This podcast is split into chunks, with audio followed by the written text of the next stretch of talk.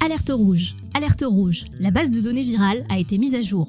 Pour fêter le début de la vaccination et la réouverture des bars sous la pluie, toute l'équipe s'est motivée pour vous faire un épisode cramoisi. J'ai bien dit cramoisi, hein, pas moisi. Ce soir, on vous parle de sang, de plantes qui voient rouge, de lait à la fraise, de terre rouge, brûlée, au vent, bref, de géologie, de la couleur reine de l'univers, de psychologie, bref, un épisode flamboyant qui vous fera rugir comme une tomate, mais de plaisir, on l'espère. Nous sommes le mercredi 19 mai 2021, vous écoutez l'épisode 449, bienvenue sur Podcast Science.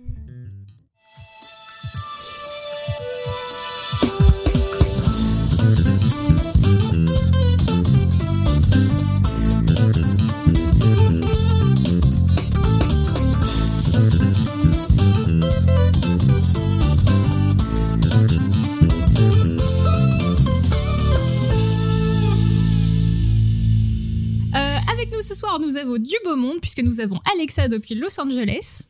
Salut tout le monde. Nous avons Irène depuis la Corse. Bonsoir tout le monde. Cléora depuis Perduville. Hello à tous. Pierre depuis Paris. Salut. Johan depuis Paris aussi. Bonsoir à tous. Et Pascal à la technique depuis l'Alsace. Et sans plus attendre. Pardon. sans plus attendre, euh, Alexa va nous commencer cette émission sur le rouge en nous parlant des sols tropicaux. Voilà, car n'en déplaise à Topo, je vais parler de géologie. Euh, Nous allons avoir pas mal de géologie ces prochains temps dans le podcast. Alors euh, oui, puisque moi, quand, comme je suis géologue refoulé, quand on me parle de rouge, je pense à des roches, je pense à des sols, je pense à tout ce genre de trucs. Et aujourd'hui, j'avais envie de vous parler euh, des sols rouges tropicaux. Euh, parce que en fait, ce sont des sols qu'on retrouve euh, dans beaucoup de régions tropicales. Visualisez par exemple un village d'Afrique centrale. Vous avez sûrement en tête la jungle, etc., mais aussi les maisons en briques rouges et le sol des routes qui est de couleur orangée. Euh, toutes ces routes en terre sont un peu de cette couleur-là. Pensez maintenant à l'Amazonie et aux parties que la végétation laisse à nu là-bas.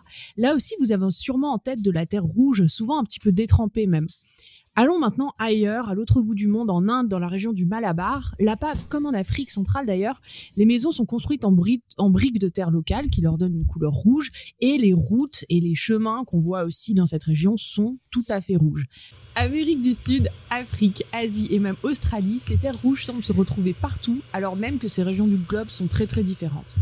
Elles ont même d'ailleurs le même nom, on appelle ces, sols des latérites ou des sols latéritiques. Et en fait, ces sols recouvrent 40% des terres émergées dans les régions tropicales et intertropicales. Donc c'est absolument euh, énorme. Si on prend une carte, vous imaginez toute une bande là autour de l'équateur et vous avez ces sols rouges qu'on retrouve dans plein, plein d'endroits.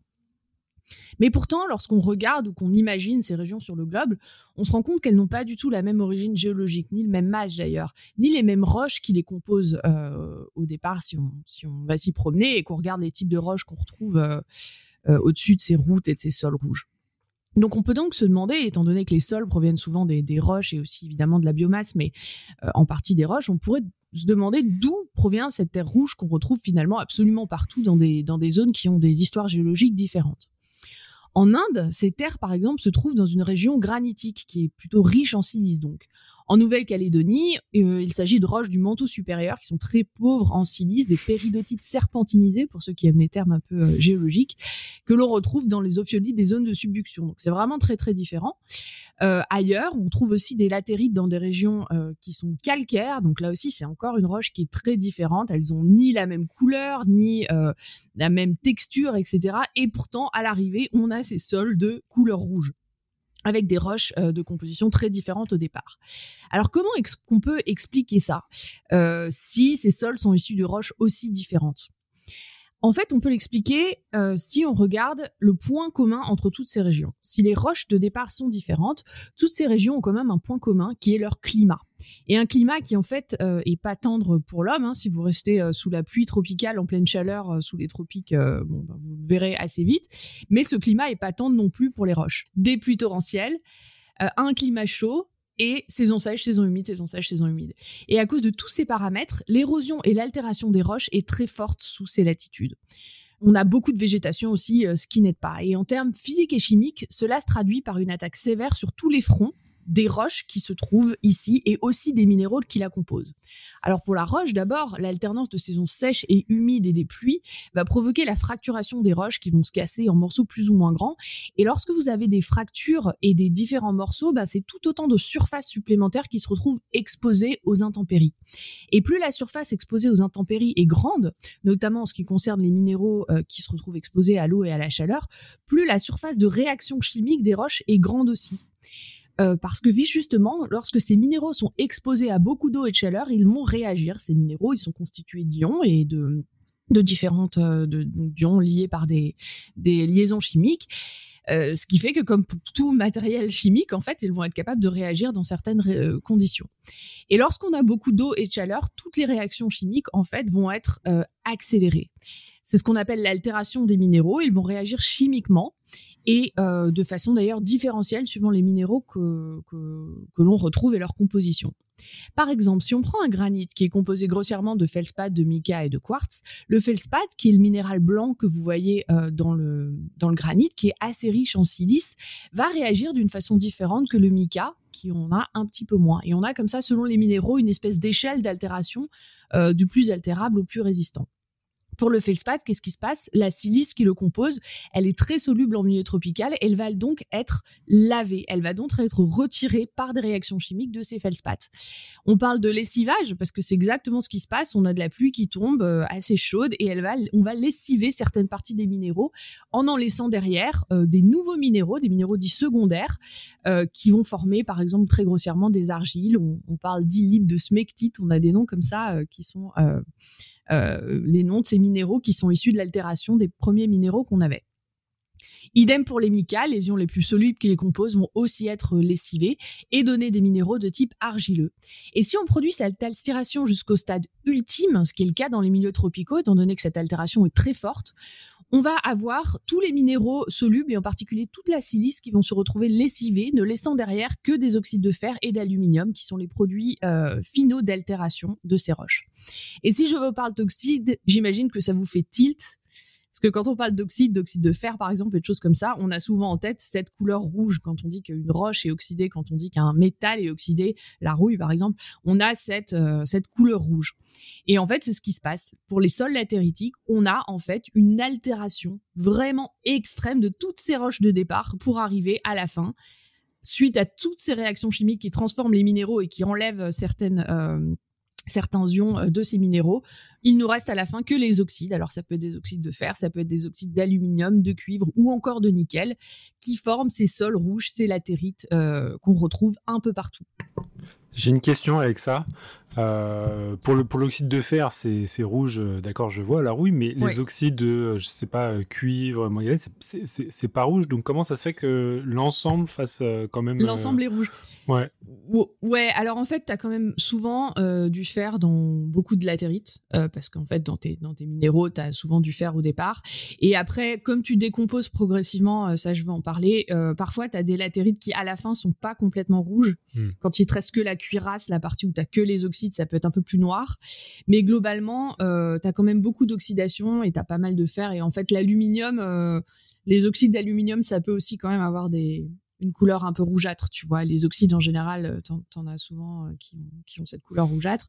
Les oxydes de nickel en, Nouvelle-Calédonie, par exemple, forment des dépôts qui sont assez rouges. Alors souvent, t'as un peu de fer aussi qui est mêlé dedans. Hein qui explique ça. Euh, et ben justement, ça fait une bonne transition à, ce que j'allais dire. Donc ce processus, il est progressif, hein, puisqu'on part d'une roche mère avec des roches intermédiaires jusqu'aux oxydes.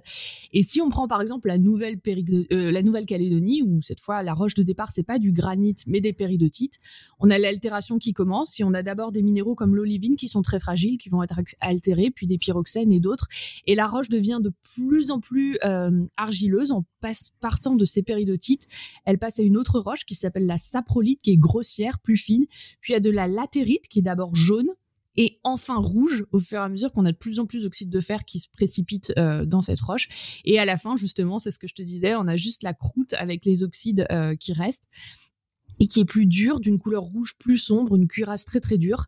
En Nouvelle-Calédonie, c'est essentiellement euh, parce qu'on a beaucoup d'oxyde de nickel, mais comme comme je te l'ai dit juste avant aussi, en fait ici c'est du nickel parce que la roche de départ en contenait beaucoup, mais suivant la roche de départ, en fait, on aura différents oxydes différents pour avoir plus de fer, plus de cobalt, etc., etc.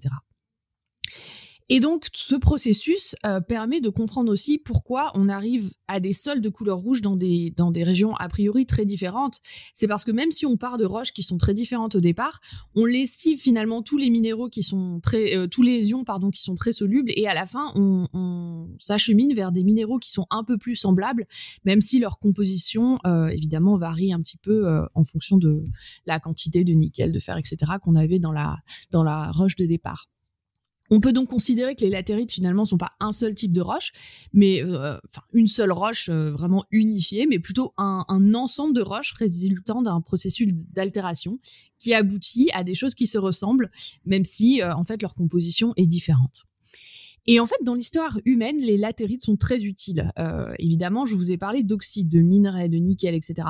Et qui dit oxyde dit bien sûr euh, minerai, puisque, euh, bah, comme vous le savez, le cobalt, le fer, le nickel, l'aluminium, c'est tout un tas de matières premières qui sont très très utiles.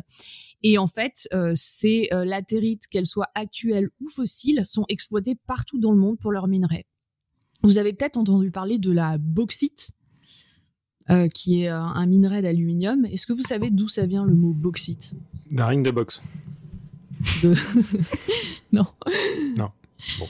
B-A-U-X. Ah, de Patrick Beau. ça pourrait. Puis il y a un D, on lui fait ah un oui, big un D, pardon, c'est la body. On lui fait un big D'un ring de euh, boxe. en fait, ça vient des Beaux de Provence euh, Beau, qui s'écrit B-A-U-X, euh, parce que c'est la région euh, où on a trouvé ces latérites, donc qui sont des latérites fossiles évidemment, puisqu'en France on n'a pas vraiment un, climat tropical en ce moment, mais à l'époque, il y a très longtemps, quand la France se trouvait à des latitudes, enfin ce qui est la France aujourd'hui se trouvait à des latitudes tropicales, on avait ce type d'altération, et donc on a des latérites ici où qu'on a appelé bauxite à cause de la de la région où on les a trouvées, et qui sont maintenant le, le, nom dont on appelle pas mal de latérites d'aluminium qu'on retrouve aussi ailleurs dans le monde, euh, et qui sont donc exploités pour, euh, pour ça. On a en Nouvelle-Calédonie, on l'a vu, beaucoup de nickel et on a des gisements importants de nickel qui sont exportés aussi euh, partout dans le monde. Euh, et donc voilà, on peut utiliser la latérite pour ça, mais euh, dans beaucoup de pays, en fait, les latérites sont utilisées comme matériaux de construction. Euh, je vous ai parlé de, de, de l'Afrique et de l'Inde où on utilise ça pour faire des briques. Et en fait, effectivement, on utilise ça pour faire des briques parce que lorsqu'on récupère les latérites dans le sol, c'est encore un sol qui est assez meuble, donc elle est encore assez hydratée, etc. Mais lorsqu'on fabrique des briques avec et que ça sèche, on a une brique qui va être très très dure et résistante aux intempéries. Pourquoi? Puisque si on réfléchit d'où viennent ces latérites, on a viré tous les minéraux qui sont solubles, euh, les pardon les ions qui sont solubles.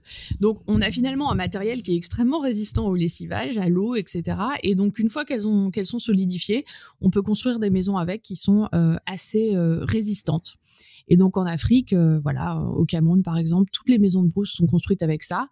Euh, et en Inde aussi, on a beaucoup de maisons qui sont construites comme ça. C'est d'ailleurs là que vient le nom de latérite, qui a été inventé par euh, Francis Buchanan en 1807. Lorsqu'il voyageait en Inde, il a observé des dépôts de ce qu'il appelait alors argile rouge, et il a donné le nom de latérite. à cette roche dont les locaux se servaient pour y découper des briques. Donc voilà, les sols rouges qu'on retrouve partout dans le monde euh, ont finalement pas une seule origine, mais sont issus d'un même processus d'altération. Alors évidemment, hein, comme euh, Pierre, tu l'as pas dit, mais ça, c'était lié un peu à ce que tu as dit. Euh, toutes les roches rouges sont pas euh, dues, sont pas des latérites et sont pas dues à l'altération. souvent, c'est lié au fer qui les compose. Par exemple, on parle des aiguilles rouges dans le massif du Mont Blanc, ou la roche granitique globalement de cette de ce massif est, très rouge. Ça, c'est lié à l'oxydation du, fer qui est présent dans, ces roches. Euh, mais maintenant, si je voulais parler de toutes les roches rouges qui existent, ce serait un épisode entier, voire deux. Donc, je vais m'arrêter là euh, et euh, rester sur ces sols tropicaux rouges.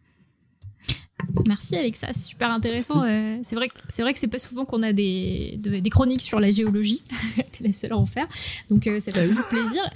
Mais moi, moi j'ai juste une moi, j'ai juste une question avant que Pierre se moque euh, et qu'on passe à la suite. Euh, quand, euh, ça m'a intéressé, ça m'a intéressé, hein. parce que ça, ça, parle un peu de convergence évolutive géologique. C'est, ça reste, ça va. exactement, exactement, c'est exactement ça.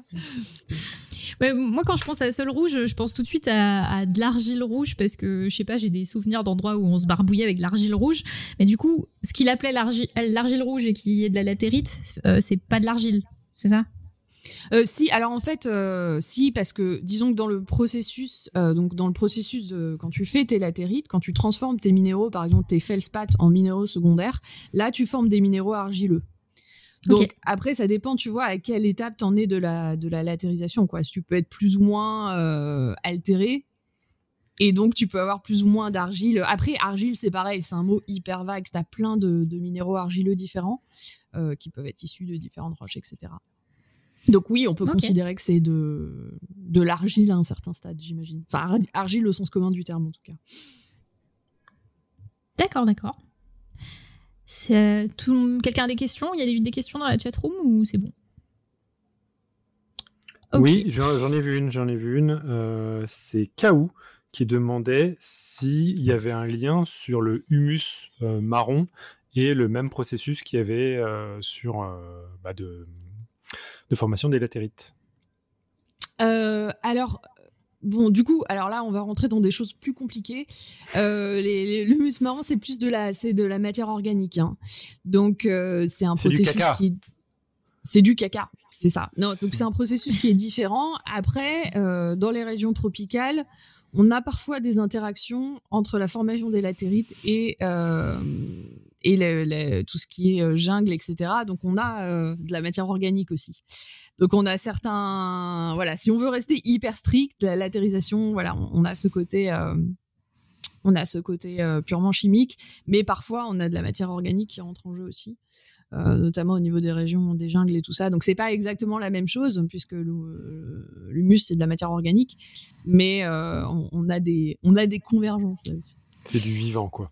Et il y a Lutine qui. Non, pardon, il y a encore une question qui rajoute une question. La peinture rouge est toujours plus chère que les autres, sinon depuis quand? Euh, Je n'en ai absolument aucune idée. Sacrée spécialité, ça, comme question.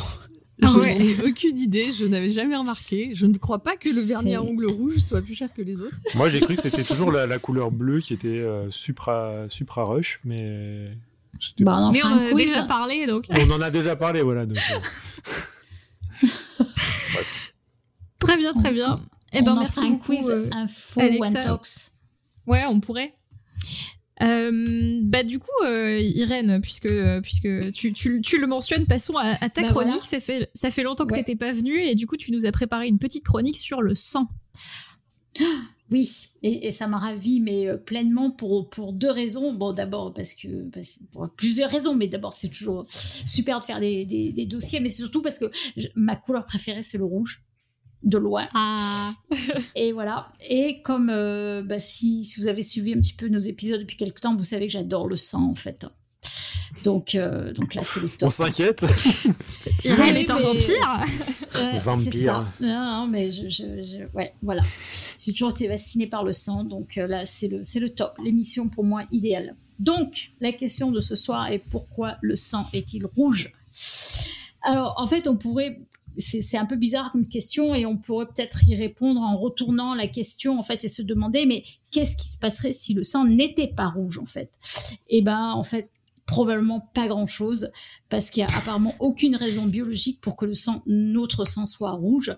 Euh, il n'y a pas, y a, y a, aucune raison. En fait, c'est simplement une réalité physico-chimique. Je sais, c'est un peu décevant euh, parce que la couleur rouge vive du sang, c'est une histoire euh, très riche symboliquement. Hein. On l'associe souvent, comme vous le savez, euh, le rouge c'est la vie, c'est la vitalité. D'où d'ailleurs nos maquillages, hein, le rouge à lèvres, le blush, etc. Euh, mais on l'associe aussi au danger, euh, les panneaux sur la route, ils sont en rouge, on l'associe au meurtre, etc. Donc c'est très très riche symboliquement. Et malheureusement, la couleur rouge du sang, ben, euh, à part encore une fois le fait qu'il y a une réalité physico-chimique, il n'y a pas de raison a priori pour que notre sang soit rouge. Néanmoins, on va quand même affiner la question qu'est-ce qui fait que notre sang est rouge? Alors il y a une raison toute bête, c'est parce que notre sang contient des millions de globules rouges. Voilà, donc euh, voilà. Mais est-ce que ça va vous suffire comme réponse? Je ne pense pas parce que la question qui se pose euh, dès à présent, c'est mais alors pourquoi les globules rouges sont-ils rouges? Voilà. Alors on arrive quand même au cœur du, sujet, c'est parce que chaque globule rouge contient du fer et c'est ce fer qui est responsable de la couleur rouge. Alors si vous voulez savoir pourquoi le fer émet dans le rouge, là par contre il faudra demander, euh, je sais pas par exemple à notre chimiste préféré, à Claire par exemple, euh, d'où vient le fait que le fer euh, émet dans, le spectre rouge. Ça, c'est pas du tout mon domaine de compétence. Mais, revenons de, la, de la géologie à la biologie, on a toujours le fer partout pour le rouge. Et ouais, c'est ça, c'est ça. Voilà. Alors, ce qu'il faut savoir, donc, si vous êtes un peu plus curieux, c'est que notre corps contient environ, si on est selon la taille de notre corps, entre 3,5 et 4,5 grammes de fer et 80% de ce fer se trouve dans nos globules rouges. Alors en médecine, on peut doser le fer sérique, mais c'est pas ce qui est a de plus intéressant. On dose plutôt en première intention une protéine qui s'appelle la ferritine, qui est la protéine de stockage du fer. Donc on, stocke le fer euh, dans le foie ou dans certaines cellules euh, de notre système immunitaire, notamment les macrophages. Et en fait, c'est la concentration de cette euh, de cette ferritine qui va nous donner une bonne évaluation des réserves en fer dans notre organisme. Et c'est super important pour nous parce que c'est une une des premières conséquences d'un déficit en fer chez nous, c'est l'anémie donc une diminution euh, de, ce qu'on appelle l'hémoglobine. On va revenir dessus. Euh, donc c'est pour ça que ça fait partie euh, en première intention d'un, bilan fait d'exploration des anémies chez nous. Alors à quoi ça sert le fer chez nous et, comment ça marche? Eh ben, dans les globules rouges, donc, on a cette molécule qu'on appelle l'hémoglobine, et sa fonction à cette hémoglobine, c'est de transporter des gaz, notamment l'oxygène, l'oxygène qui va être transporté depuis les poumons vers le reste de l'organisme. Alors cette hémoglobine, c'est une protéine, mais elle est, constituée elle-même de quatre protéines qui vont chacune fixer une structure euh, complémentaire qu'on appelle l'hème. C'est une structure qui a une forme d'anneau.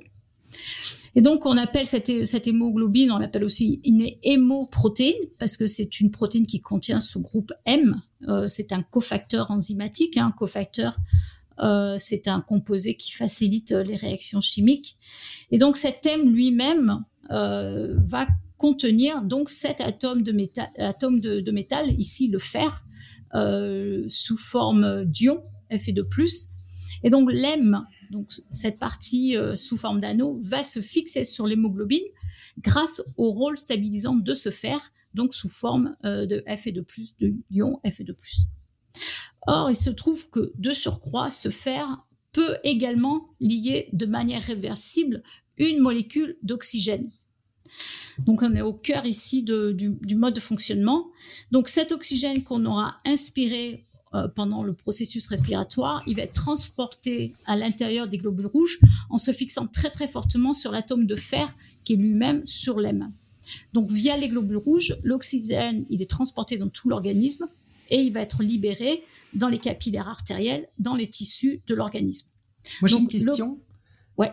En fait, du coup, tu as un petit peu parlé au début, mais donc quand tu as une, euh, une anémie, donc quand tu pas assez de fer, en fait, le problème, c'est qu'en fait, t'as pas assez de globules rouges et du coup, t'as pas assez de, d'oxygène qui arrive, c'est ça dans tes organes. Donc en fait, c'est pas tant le fer que le fait que le fer soit utilisé pour capter l'oxygène, c'est ça? C'est ça. Oui. D'accord. Donc en fait, quand on dit qu'il n'y a pas assez de fer, c'est que c'est pas que tu as besoin du fer euh, comme euh, pour euh, enfin comme tant le métal que ça, c'est que tu en as besoin pour amener de l'oxygène quoi. D'accord. Ouais, T'en as, as besoin pour en avoir dans tes globules rouges et pour qu'ils fixent l'oxygène, ouais, entre autres. D'accord. Voilà. Oui, entre autres, il y a d'autres fonctions du fer dans le, dans le, dans le corps, mais vu que c'est celui qui va te permettre de survivre mm. rapidement, l'apport d'oxygène, c'est crucial en effet. Mm, mm, mm. Une des premières conséquences, effectivement, va être des, troubles au niveau euh, de l'oxygénation des tissus. Donc, euh, où en étais-je? Donc, euh, grâce au globules rouge, donc cet oxygène est transporté, dans tout l'organisme et va être libéré. Et l'oxygène, lui, se détache de cet atome de fer lorsque la pression partielle en oxygène est basse. Donc, dès qu'on a une faible concentration en oxygène, comme c'est notamment le cas dans les tissus, eh bien, l'oxygène va être détaché. Alors, les tissus de notre organisme vont utiliser l'oxygène pour produire de l'énergie, c'est la fonction de la respiration, hein, euh, et libérer en retour, ces, tissus libèrent en retour du gaz carbonique, du CO2. Et c'est ce CO2 qui va prendre la place de l'oxygène sur les atomes de fer de l'hémoglobine. Donc il y a un échange gazeux à ce niveau-là. Donc euh, les globules rouges vont alors repartir dans la circulation veineuse et se retrouver au niveau euh, des poumons en fait. Et euh, là, le dioxyde de carbone, il va de nouveau être expulsé, il va se reproduire en échange et les globules rouges vont être rechargés en oxygène. Alors, un tout petit peu plus, on va pas trop rentrer dans les détails, mais en fait, du coup, on, on aura compris qu'on a finalement deux formes d'hémoglobine, celle qui contient l'oxygène et celle qui contient le CO2. Donc, la forme désoxygénée, euh, c'est une conformation dite tendue en fait, et elle a une faible affinité pour l'oxygène. Donc elle tend euh, par conséquent à le libérer, c'est-à-dire qu'elle retient pas bien l'oxygène, elle libère l'oxygène, et ça on trouve cette forme euh, tendue, la forme T, lorsque notamment on a un pH faible en fait, un pH acide et une forte concentration en CO2. C'est donc ce qui se passe notamment au niveau des tissus de l'organisme. Et la forme, en revanche, oxygénée, euh, qui contient donc l'oxygène, c'est une forme qu'on dit relâchée. Elle, c'est une, hémoglobine qui a une très forte affinité pour l'oxygène qui tend à le fixer. Et cette forme euh, relâchée, elle est favorisée par un pH élevé et une faible pression partielle en CO2. Donc c'est comme ça que se, se fait la fixation de l'oxygène lorsque le sang circule au niveau des alvéoles pulmonaires. Alors, Juste si vous vous posez un petit peu la question de savoir comment ça se passe ces échanges en fait entre l'oxygène et le CO2. Donc ça se passe au niveau des poumons. Ce qui se passe, c'est que vous allez inspirer de l'air. Et en fait, c'est juste des échanges, gazeux qui se font par simple diffusion des gaz au niveau de la, à la fois euh, au travers de la paroi des, des, alvéoles pulmonaires et des capillaires sanguins en fait. On vous mettra, euh, j'espère, euh, un schéma euh, dans, dans, la chatroom et puis dans les notes d'émission, euh, vous verrez, finalement, ça peut être simplifié euh, de façon tout à fait compréhensible par simple diffusion, en fait. Hein. Alors il y a quatre variations de rouge principales qui sont assez intéressantes en fait. Donc il faut savoir que le rouge du sang n'est pas un seul rouge. Il y a pas mal de variations. Notamment, lorsque ce CO2 se fixe à l'hémoglobine, eh ben, la couleur du sang, elle passe bien du rouge vif au rouge foncé. Euh, D'aucuns diront avec une touche de violet, mais c'est vrai que euh, le, sang euh, varie, les couleurs du, sang varient entre le rouge vif et le rouge foncé en fait. Au niveau d'hémoglobine, cet thème dont on a parlé peut euh, normalement euh, est assez bien protégé, c'est-à-dire que euh, il n'est pas trop euh, attaqué, mais il peut y avoir quand même des oxydants, euh, des composés qui viennent oxyder cette molécule, notamment l'eau d'ailleurs, qui peut venir oxyder cet ion Fe2+ et le transformer en ion ferrique, en fer ferrique Fe3+. Or, ce fer ferrique, lui, il a perdu un électron, donc il peut plus fixer l'oxygène.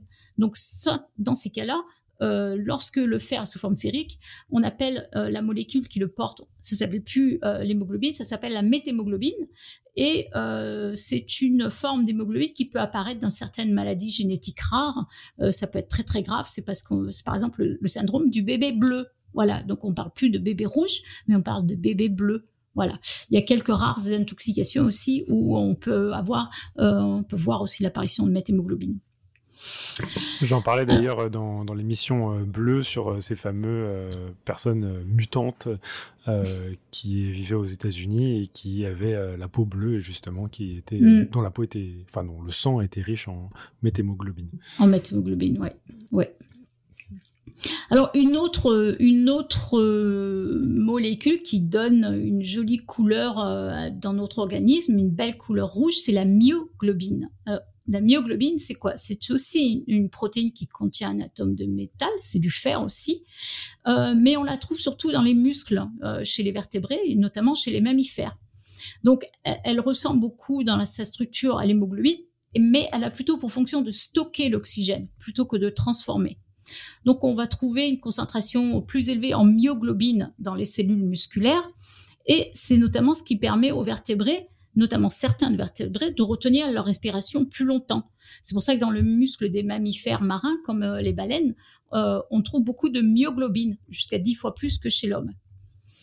Et il faut savoir que chez l'homme, euh, sa présence dans le sang, elle est anormale en fait. Euh, ça résulte plutôt, enfin, une concentration. On a une concentration de base, mais euh, en, en, en, concentration, si on en trouve un peu plus, euh, on, on, peut penser qu'il y a une lésion musculaire et notamment euh, donc une destruction de, de tissu musculaire, donc ce qu'on appelle la rhabdomyolyse. Hein. Et c'est euh, d'ailleurs euh, parfois c'est un outil diagnostique. Hein. C'est notamment un bon indicateur, indicateur pardon d'infarctus du myocarde euh, chez les patients qui vont avoir une douleur thoracique. Dans le bilan euh, de première intention, on va demander le dosage de la myoglobine, euh, sachant que sa concentration sanguine s'élève une à trois heures après un infarctus et tend à se normaliser en 24 heures. Donc c'est un très bon outil diagnostique hein, dans la panoplie des paramètres qu'on va doser. Et donc l'abondance de cette myoglobine dans les muscles des mammifères, elle est responsable donc la couleur rouge de la viande, voilà, par opposition à la couleur pâle euh, des viandes blanches, notamment les, le, le, les volailles hein, euh, et le porc, ou la chair de poisson, par exemple. Donc la, la, viande rouge, elle est généralement plus riche en fibres musculaires euh, fines, qui sont destinées à fonctionner en continu et sans période de repos, comme par exemple le muscle cardiaque, alors que la viande blanche, elle, elle est généralement plus riche en fibres musculaires épaisses, qui sont destinées à fonctionner de manière plutôt intense et sur des périodes plus limitées, comme par exemple les muscles pectoraux des oiseaux, par exemple le blanc de poulet. Voilà. Alors pour continuer un petit peu dans cette euh, dans euh, veine ah, sur la viande rouge, euh, la viande rouge présente différentes teintes aussi selon son état de cuisson et de conservation. Donc ces variations de couleur de la viande, elles s'expliquent par des changements d'état de la myoglobine qui est présente dans les tissus. Donc notamment dans le cas de la viande fraîche, donc le, le cation du fer est à l'état ferreux, il est bien lié à l'oxygène. Mais lorsqu'elle est bien cuite, la viande rouge, elle prend une teinte brune en raison de l'oxydation de la myoglobine, en myoglobine, dans laquelle le cation de fer ferrique. Donc, il perd sa couleur rouge. Euh, alors, j'ai trouvé aussi intéressant de savoir que la, viande peut aussi prendre une teinte rose lorsqu'elle est exposée au nitrite, NO2-, à la suite de la liaison d'une molécule de monoxyde d'azote euh, sur, cette, sur la, myoglobine et c'est par exemple le cas de certaines viandes qu'on peut acheter comme le jambon et le corn beef. Euh, sachant aussi que la viande rouge tend à brunir lorsqu'elle vieillit, sous l'effet notamment de l'activité des microbes, et euh, qui tendent aussi à oxyder cette myoglobine qui va perdre sa couleur rouge. Et c'est pour ça qu'on on, on pense souvent qu'une viande crue de, couleur brune, on pense qu'elle est, une viande avariée en fait. Donc c'est pas aussi simple que ça. Euh, par contre, aussi, les viandes grillées peuvent aussi prendre une teinte rose, mais là, c'est par liaison euh, d'une molécule de monoxyde de carbone sur la myoglobine. Et en fait, ce qu'il faut savoir, c'est que cette propriété-là, en particulier, elle est utilisée par l'industrie alimentaire pour améliorer l'apparence des viandes rouges que vous allez acheter et les rendre plus attractives. Donc que, le consommateur va prendre, va identifier comme bah, une belle viande rouge, c'est une viande fraîche. Donc en fait, quand l'industrie alimentaire parfois, lorsqu'il emballe la viande, il l'emballe sous une atmosphère de monoxyde de carbone. Et c'est comme ça que la couleur de la viande, elle va être rose, indépendamment d'ailleurs de son état de fraîcheur réel. Voilà, voilà. Donc, et ça, c'est compte tenu de l'activité, donc très, pardon, l'affinité très élevée de l'EM le monoxyde de carbone. Et d'ailleurs, il faut savoir que cette couleur peut persister environ un an.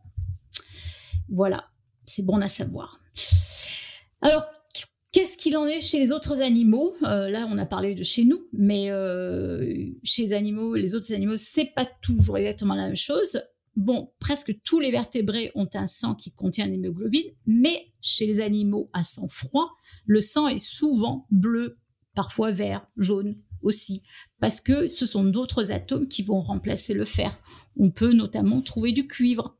Par exemple, la pieuvre, la pieuvre a un sang véritablement bleu. Elle utilise au lieu de l'hémoglobine, elle utilise l'hémocyanine, qui est aussi un pigment qui sert dans la respiration. Mais cette hémocyanine contient du cuivre, qui a une couleur, une couleur bleue brillante lorsqu'elle est oxygénée, et plutôt incolore lorsqu'elle est désoxygénée. On la retrouve d'ailleurs chez d'autres, cette molécule, chez, d'autres mollusques, des arthropodes. Hein. Euh, une petite variante qui, que j'ai trouvée anecdotique et intéressante. Il y a un gros lézard, un gros lézard pardon, en Nouvelle-Guinée qui s'appelle le skink, qui lui a du sang vert. et en fait, ce qui est surprenant, c'est que il, lui, en revanche, il a bien de l'hémoglobine, mais en fait, dans son sang, on a une autre, euh, dans son sang et ses muscles, c'est eux qui sont de couleur verdâtre, et c'est parce qu'ils ont une autre molécule qui s'appelle la biliverdine. Euh, donc qui est un pigment biliaire hein, qui est de couleur verte, euh, qui est aussi un, qui résulte de la dégradation en fait de, de l'hémoglobine et qui donne cette couleur verdâtre. Euh, et c'est ce qu'on trouve d'ailleurs quand vous faites un bleu en fait. C'est souvent l'échymose euh, est due à la biliverdine, en fait. Euh, ceci étant dit, chez le skink, on ne sait pas trop à quoi ça sert. Voilà, et bien pour finir, euh, comment ne pas penser à notre monsieur Spock de Star Trek qui lui a le sang vert. et donc c'est parce que soi-disant le pigment oxygéné de Vulcain et comme celui de la preuve Pieuvre, pardon, il était à base de cuivre. Bon, en fait, les scénaristes de Star Trek, ils étaient probablement plus familiers avec la façon dont le cuivre des toitures s'oxyde en vert qu'avec les arthropodes terrestres qui ont du sang bleu. Mais voilà, néanmoins, Star Trek, Monsieur Spock avait du sang vert. Voilà, voilà. Ouais, ils auraient pu remplacer euh, par de la chlorophylle aussi, parce que eh ben quand, on compare la structure de l'hémoglobine et la structure de la chlorophylle, on, se rend compte que c'est assez similaire. En fait, les plantes, euh, la chlorophylle, c'est aussi fait d'un M. Et du coup, l'M, c'est un cycle de carbone comme ça, avec de l'azote et, de l'hydrogène qui euh, concentre un métal à l'intérieur, comme tu as dit. Et donc, pour la chlorophylle, c'est du magnésium. Et euh, d'ailleurs, euh, j'ai fait une, petite recherche historique. Les chimistes, euh, à la fin du 19e siècle et au début du 20e, comme ils savaient déjà que la structure de la chlorophylle et de l'aime de fer de l'hémoglobine, ça se ressemblait beaucoup, ils pensaient que en mangeant de la viande, en fait, on... c'est comme ça qu'on faisait notre stock d'hémoglobine, en fait, en mangeant ah, de la chlorophylle. En mangeant de la chlorophylle. Voilà.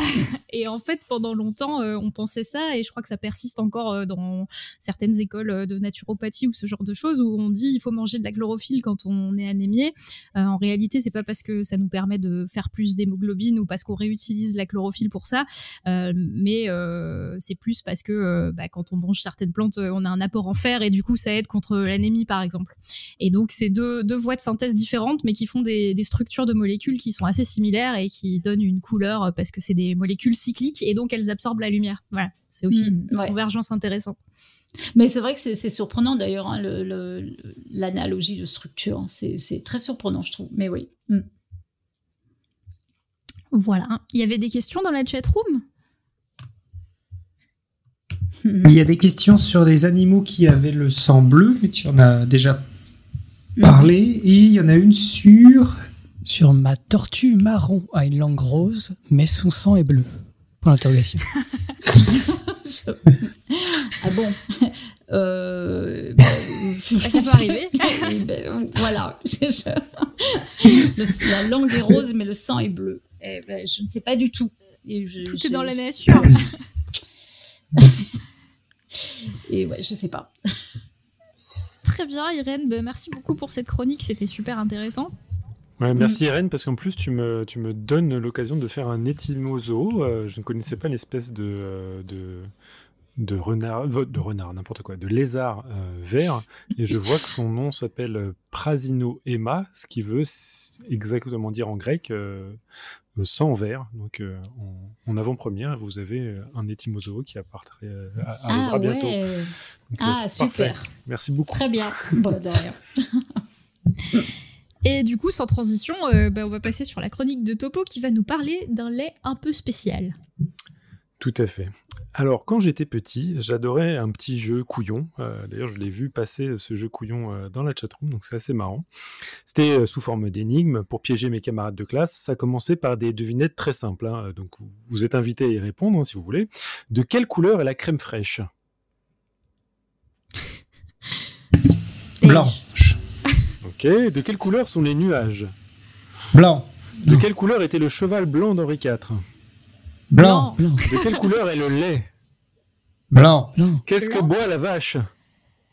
De l'eau. De l'eau. Ah Alors, il y en a qui en disent du lait, il y en a qui disent de l'eau. Bon, enfin, à mon hilarité juvénile, la plupart de mes camarades répondaient automatiquement, sans réfléchir, du lait. Ce qui me permettait de me gausser de leur naïveté, bien qu'étant tombé dans le panneau moi-même lorsque confronté à cette énigme. En effet, les vaches adultes boivent de l'eau et non du lait. Mais à ma grande frustration, euh, certains copains ne se prêtaient guère à l'exercice et argumentaient, par exemple, que la crème fraîche pouvait tirer sur le jaune. Et j'ai entendu quelqu'un dire que c'était plutôt beige. Donc voilà, hein, il y a toujours des petits malins. que des euh. nuages noirs ou roses pouvaient envahir le ciel, ou enfin que le cacolac et le lait fraise n'étaient pas blancs. Bon, dispute de récré mise à part, la dernière remarque m'a souvent interloqué et me poussait à me demander si du lait naturel pouvait arborer d'autres couleurs que le blanc. Bien dans le cadre de cette émission dédiée à la couleur rouge, je vous propose de me mettre en quête d'un lait écarlate ou à la rigueur de couleur rose. J'avoue que en, préparant cette émission, bah moi je partais confiant hein, parce que j'étais tombé sur euh, il y a quelque temps un post Facebook daté du 26 juillet 2013 sur la page officielle de National Geographic annonçant que le lait d'hippopotame était rose pétant. Allez hop, emballé c'est pesé, me suffisait de trouver la raison pour laquelle ce lait est rose et j'avais une chronique toute faite. Mais j'ai très vite déchanté et dû une nouvelle fois fléchir les muscles de mon esprit critique pour discriminer le vrai du faux dans cette affirmation. En fait, voulant tout d'abord documenter mon dossier avec de belles images de lait rose d'hippopotame, bah, je me suis retrouvé rapidement confronté à de très nombreuses vidéos et images d'un lait d'hippopotame d'un blanc banal. Alors qu'à cela ne tienne, hein, puisque en consultant les commentaires du post de National Geographic, on peut lire plusieurs explications nous décrivant comment le lait, certes blanc, de l'hippopotame peut se teindre de rose en contact avec la sueur rouge de l'animal. Sueur rouge d'hippopotame et lait blanc donnerait alors un lait rose. Comme cette, cette affaire commençait à sérieusement devenir louche, un petit passage sur les sites de débunkage s'imposait, comme sur Snopes par exemple, où j'ai enfin découvert le poteau rose. Le lait rose d'hippopotame est un mythe d'Internet. Et cette histoire de sueur rouge, partiellement correcte. En effet, bah, il y a peu de mammifères qui sécrètent de la sueur pour réguler leur température, comme le font les humains ou encore les chevaux. D'ailleurs, je vous renvoie à l'épisode 315 de Podcast Science, où j'en parlais dans le cadre d'un épisode sur l'écophysiologie. Mais bien que l'hippopotame soit dépourvu de glandes sudoripares, les glandes qui permettent de générer de la sueur, euh, leur permettant d'évacuer de l'eau sur leur peau pour en diminuer la température par évapotranspiration, bah, il est cependant capable, l'hippopotame, d'exuder une substance huileuse à partir de glandes subdermiques en dessous du derme, et cette, euh, cette, substance huileuse, riche en acide hyposudorique et nord-hyposudorique, euh, elle est initialement incolore et se met à rougir au soleil avant de prendre une teinte brunâtre en séchant. Cette substance agirait alors comme une sorte de crème hydratante, une lotion solaire protégeant des UV et enfin un onguent antibiotique et antiseptique tout autant de propriétés cruciales pour la survie de ces animaux exposés aux rayons mortels du soleil et dont la peau est régulièrement bardée de plaies ouvertes. Euh, ceci étant dit, il ne s'agit donc ni de sueur, ni encore moins de sang. N'en déplaise à Pline, l'ancien, hein, qui, dans son histoire naturelle, estimait que le surplus de sang de l'animal était évacué par des lésions que, l'hippopotame s'infligeait volontairement, ce qui aurait donné d'ailleurs l'idée aux Égyptiens de la pratique médicale de la saignée. Ça aussi, c'était une fake news. Mais surtout, il est très peu probable que cette substance se mélange avec le lait des femelles hippopotames allaitantes, et les rares expériences de mélange de sueur d'hippopotame et de leur lait sont peu concluantes. D'ailleurs, le biologiste David Winnick estime que l'acidité des pigments hyposudoriques rend peu probable le mélange avec les composés lactés, car comme nous l'apprenait Certain euh, sur son blog, ajouter de l'acide comme du citron dans du lait, bah, ça crée des grumeaux. Donc ça, ça créerait une sorte de lait euh, en forme de grumeaux. Pouvons-nous donc enterrer l'idée de boire du lait rose, euh, voir comme le faisait cette publicité pour le tourisme franc-comtois, se moquer des naïfs citadins qui pourraient croire qu'une telle boisson puisse exister? Je vais demander à Pascal de nous passer le petit euh, extrait audio. Regardez-moi ça. Du lait rose?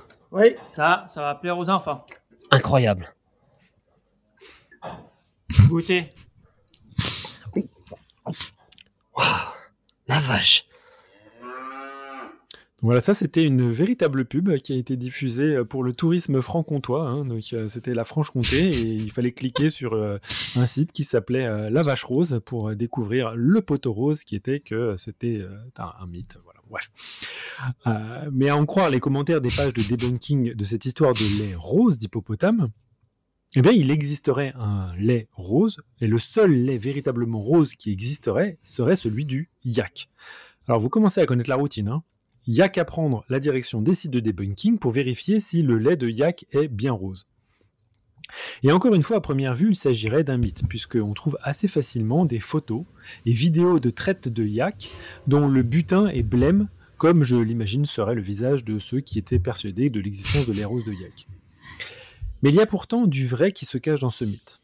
En effet, plusieurs sources, Wikipédia, The Guardian ou encore Heifer International, évoquent le fait que le lait de Dri, qui est la femelle du yak, eh bien ce lait change de couleur au fur et à mesure de la croissance de son veau. Ainsi, le premier lait de la Dri, déjà accumulé dans ses pies en fin de gestation, a une composition assez différente du lait qu'elle produira pour son veau mature. On parle de ce qu'on appelle le colostrum lorsqu'on se réfère au premier lait, et il est souvent d'une importance capitale pour la survie du veau, mais à vrai dire de tous les bébés mammifères.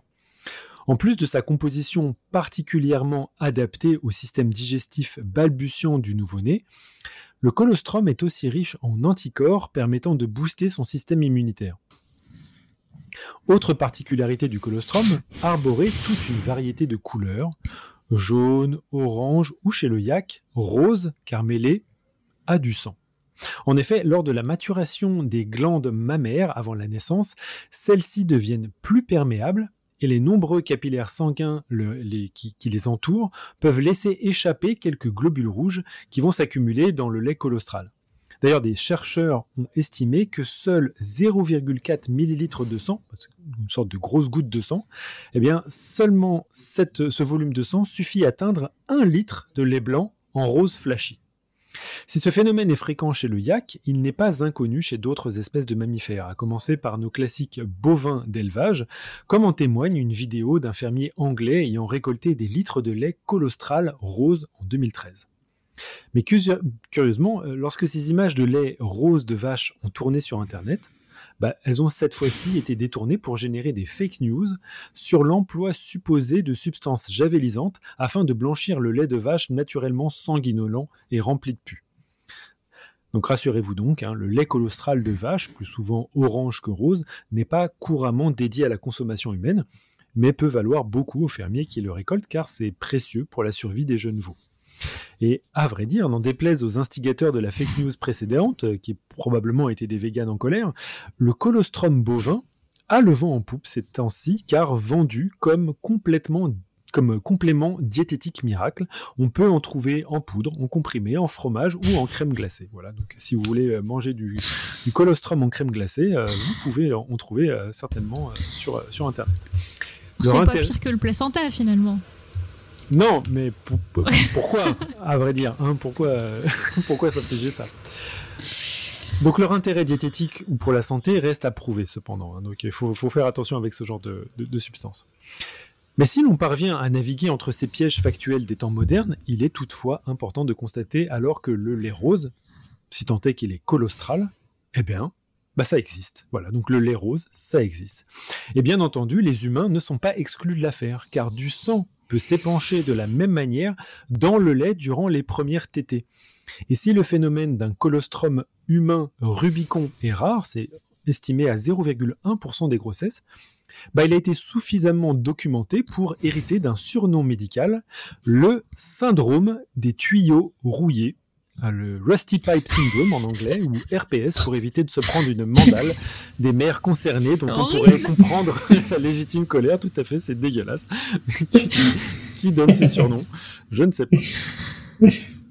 Bon, je pourrais ainsi me considérer victorieux d'avoir trouvé du véritable lait rose et clore prématurément cette chronique, mais c'est mal me connaître. L'émission porte sur le rouge et je vous trouverai du lait rouge, foi de strange et funky. Mais alors pour y parvenir, il va falloir malmener quelques définitions afin de nous échapper du règne des mammifères. Pour cela, posons-nous la question de savoir ce qu'est le lait. bah, Stricto sensu, il s'agit d'une substance sécrétée par les glandes lactéales, qu'on appelle aussi les glandes mammaires, pour alimenter les nourrissons et qui constitue une innovation évolutive caractéristique des mammifères. Mais une question saugrenue qu'on pourrait se poser, c'est est-ce qu'on peut trouver du lait chez d'autres animaux que le mammifère? À une époque où on achète des laits de soja, d'amandes ou de coco dans les rayons de supermarché, hein, j'espère qu'on me pardonnera d'en chercher chez d'autres animaux que ceux qui portent des poils. On se mettra alors en quête de substances nutritives sécrétées par des parents pour subvenir aux besoins de leur jeune progéniture. Et à partir de cette définition-là, bah, après l'écoute notamment d'un fantastique épisode du podcast euh, Stuff to Blow Your Mind, eh bien j'ai pu ériger une liste d'animaux capables de produire des analogues lactés pour aboutir à la plus improbable des compilations. Sachez ainsi qu'il existe plusieurs centaines d'espèces d'oiseaux capables de produire de ce qu'on appelle du lait de jabot. Chez les oiseaux, qui en possèdent un, le jabot est une sorte de poche correspondant à un renflement de l'œsophage et qui sert généralement de zone de stockage de nourriture avant de passer dans l'estomac de l'animal à proprement dit. Mais chez certaines espèces d'oiseaux, comme le pigeon, le flamant rose ou encore le manchot empereur, le jabot peut avoir une autre fonction celle de sécréter une substance analogue à du lait. Et en effet, les cellules épithéliales qui forment la paroi du jabot produisent un fluide de consistance proche du lait caillé et essentiellement composé de lipides et de protéines. Alors contrairement à la majorité des mammifères, ce sont ici les deux parents qui peuvent élaborer ce lait de jabot qui va être régurgité dans le bec de leur progéniture impatiente.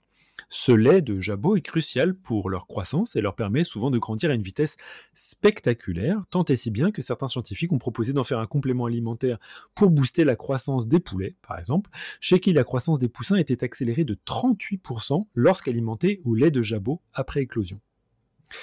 Alors le fait que l'on trouve du lait de jabot chez plusieurs espèces d'oiseaux, et que les oiseaux sont les seuls dinosaures qui ont survécu à la grande extinction du Crétacé tertiaire, eh ben, ça a poussé certains scientifiques à émettre une hypothèse, très controversée, hein, que certains dinosaures auraient pu, notamment euh, les, dinosaures à bec de canard du groupe des hadrosaures, auraient pu sécréter un lait de jabot pour alimenter leurs bébés dont les dents poussaient tardivement à se demander si l'on aurait pu acheter du cacolac de Triceratops à l'entrée des attractions de Jurassic Park. Donc, voilà, euh, parenthèse fermée, il reste d'autres espèces plus étranges encore. Et pour le, coup parfaitement documenté, il y a par exemple les sécrétions produites par les cécilies pour nourrir leurs petits. Alors les cécilies, qu'on appelle aussi des gymnophiones, ce sont des amphibiens sans pattes, apparentés aux salamandres et grenouilles, mais à l'apparence d'un croisement entre un lombric et un serpent.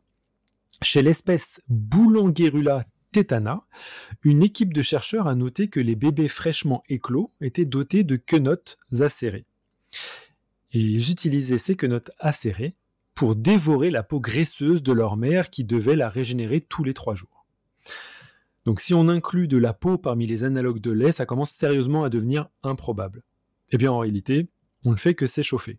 Car on pourrait aussi citer le mucus suintant sur les écailles du poisson Discus symphysiodon, ou encore les ovaires tétés par les bébés du poisson vivipare Zoarces viviparus, qui logent dans le système reproducteur de leur mère pendant leur développement, ou encore, on peut citer qu'il existe des analogues de lait chez les invertébrés, et on pourrait alors citer l'araignée Toxeus magnus qui, d'une part, ressemble à une fourmi, ce qui est surprenant, mais surtout, dont la particularité la plus curieuse est de nourrir ses bébés araignées d'une substance suintant de son sillon épigastrique. Et euh, les chercheurs qui ont réalisé cette découverte, on suppose qu'il s'agit d'une sorte de jus d'œuf non fécondé permettant de nourrir les petits durant près de 40 jours. Et pour finir, mon exemple préféré, car parasitaire bien entendu, la mouche tsetse, qui elle aussi est vivipare et accouche d'une énorme larve nourrie à partir des sécrétions des glandes accessoires utérines de la maman mouche. Mais dans cette liste, quel serait alors l'animal qui produirait du lait totalement rouge? Eh bien la réponse est la réponse est, est-ce que vous avez une idée? Est-ce qu'entre la mouche tsetse, la Cécilie, euh, etc., la mouche c'était rouge. Non, ce n'est pas elle qui fait du lait rouge. ce n'est pas non plus la Cécilie, ce ne, ce ne sont probablement pas les dinosaures, même si on a très très peu de manières Une de le savoir. grenouille, on n'a pas fait les grenouilles. Toujours pas. Cochenille. Non plus. La réponse est le flamant rose. À l'éclosion, en effet, les poussins du flamant rose n'ont ni le bec courbé, ni le plumage rosé caractéristique de leurs parents, car ils naissent d'une part totalement gris et avec un bec droit et court. Pour le plumage, vous savez peut-être déjà que la couleur traditionnelle du plumage des flamants roses est due à leur alimentation, riche en crevettes salines qui sont elles-mêmes gorgées de caroténoïdes. C'est donc progressivement, durant plusieurs années, que les plumes des flamands vont accumuler ces, ces pigments pour prendre leur teinte rosée. Mais le bec court des poussins n'est pas adapté au filtrage des crevettes, et ce sont donc les parents flamands roses qui sont contraints de nourrir leurs petits d'un lait de jabot. Et ce lait, il est donc riche en pigments de quarantaine, mais aussi en globules rouges, c'est qui lui donne une couleur rouge brique cette fois-ci, et donne parfois l'impression que les flamands euh, se bouffent entre eux, ou en tout cas se nourrissent de leurs poussins, c'est assez dégueulasse.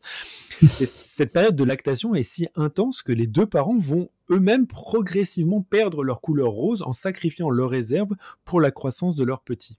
Il y a d'ailleurs une vidéo internet qui a fait le buzz très récemment euh, et qui a persuadé des internautes qu'un flamand nourrissait son poussin du sang jaillissant d'une plaie ouverte du crâne de son congénère. Alors en fait qu'il s'agissait tout simplement de deux parents donc un mâle et une femelle, qui avaient trouvé une méthode originale pour abreuver de concert le progéniture, puisqu'il y avait la femelle ou le mâle qui était en train de nourrir le poussin, et l'autre qui faisait couler du lait de jabot sur le crâne de son partenaire pour qu'il euh, y ait double dose dans le bec euh, de leur petit poussin. Et c'est donc sur cette révélation qui était loin d'être soupe au lait que je cesse d'agiter le chiffon rouge sur ces considérations pseudo-lactées. Ah, c'est ce qui vient avec tes chroniques, c'est qu'il faut pas manger avant quoi. J'invite donc euh, les, les, les, les auditeurs de- du podcast à aller regarder sur les notes d'émission ou sur mon blog. Je ferai un billet avec les 31 images qui ont été diffusées de main de maître d'Eléa sur la chatroom euh, avec beaucoup d'images un tout petit peu gore. Moi, j'ai une question, euh, mais du coup, est-ce que parce que là, tu dis que le fait qu'ils ont du sang rouge vient du, enfin, ils ont du, du lait rouge vient du, du fait qu'ils bouffent beaucoup de crevettes. Mais est-ce que si euh, un autre, euh, un mammifère par exemple, se met à bouffer beaucoup de choses, euh, beaucoup de carottes ou beaucoup de crevettes, est-ce que lui aussi ça va changer la, la couleur de ses, de ses fluides corporels?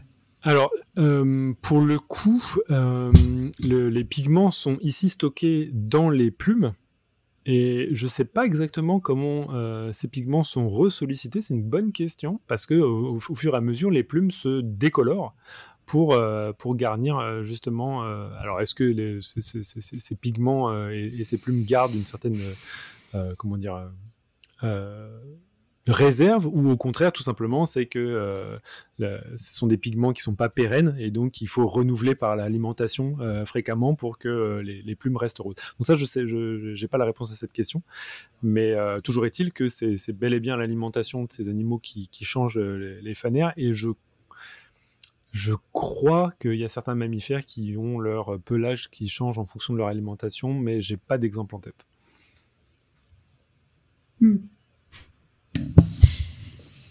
Il y, a- il y a pas mal de questions sur les crevettes roses. euh, et encore Ouais. une question dit les crevettes sont roses que quand elles sont cuites. Du coup, les flamands font cuire les crevettes. Alors, il ne s'agit pas des crevettes qu'on connaît euh, nous, même si euh, les, les crevettes qu'on mange, elles, euh, on, euh, révèlent leur pigmentation à la cuisson.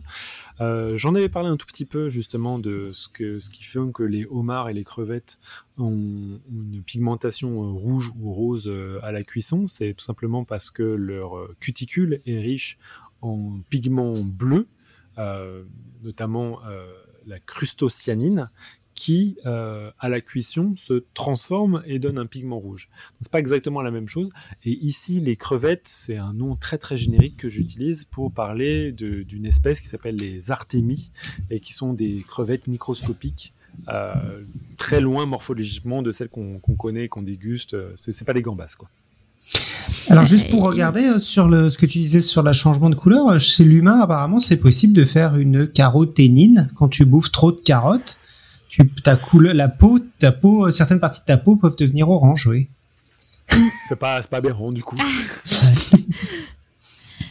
Ouais, mais il y a pas mal de, pigments, de pigments directs aussi. Enfin, les crevettes, elles ont quand même des pigments roses de base. Hmm. Je me souviens, je me souviens plus du nom officiel. Je crois qu'il y avait l'astaxanthine dans le dans le lot. Pour ces crevettes-là, euh. c'est essentiellement leur alimentation à elles, mêmes euh, des, algues euh, microscopiques qui leur donnent les, caroténoïdes. Donc c'est une sorte de, de réseau d'alimentation, de, une chaîne alimentaire qui fait passer la couleur des algues jusqu'au plumage des, des, des flamands. Est-ce que ça les rend aimables de manger des algues? On ne sait pas, mais.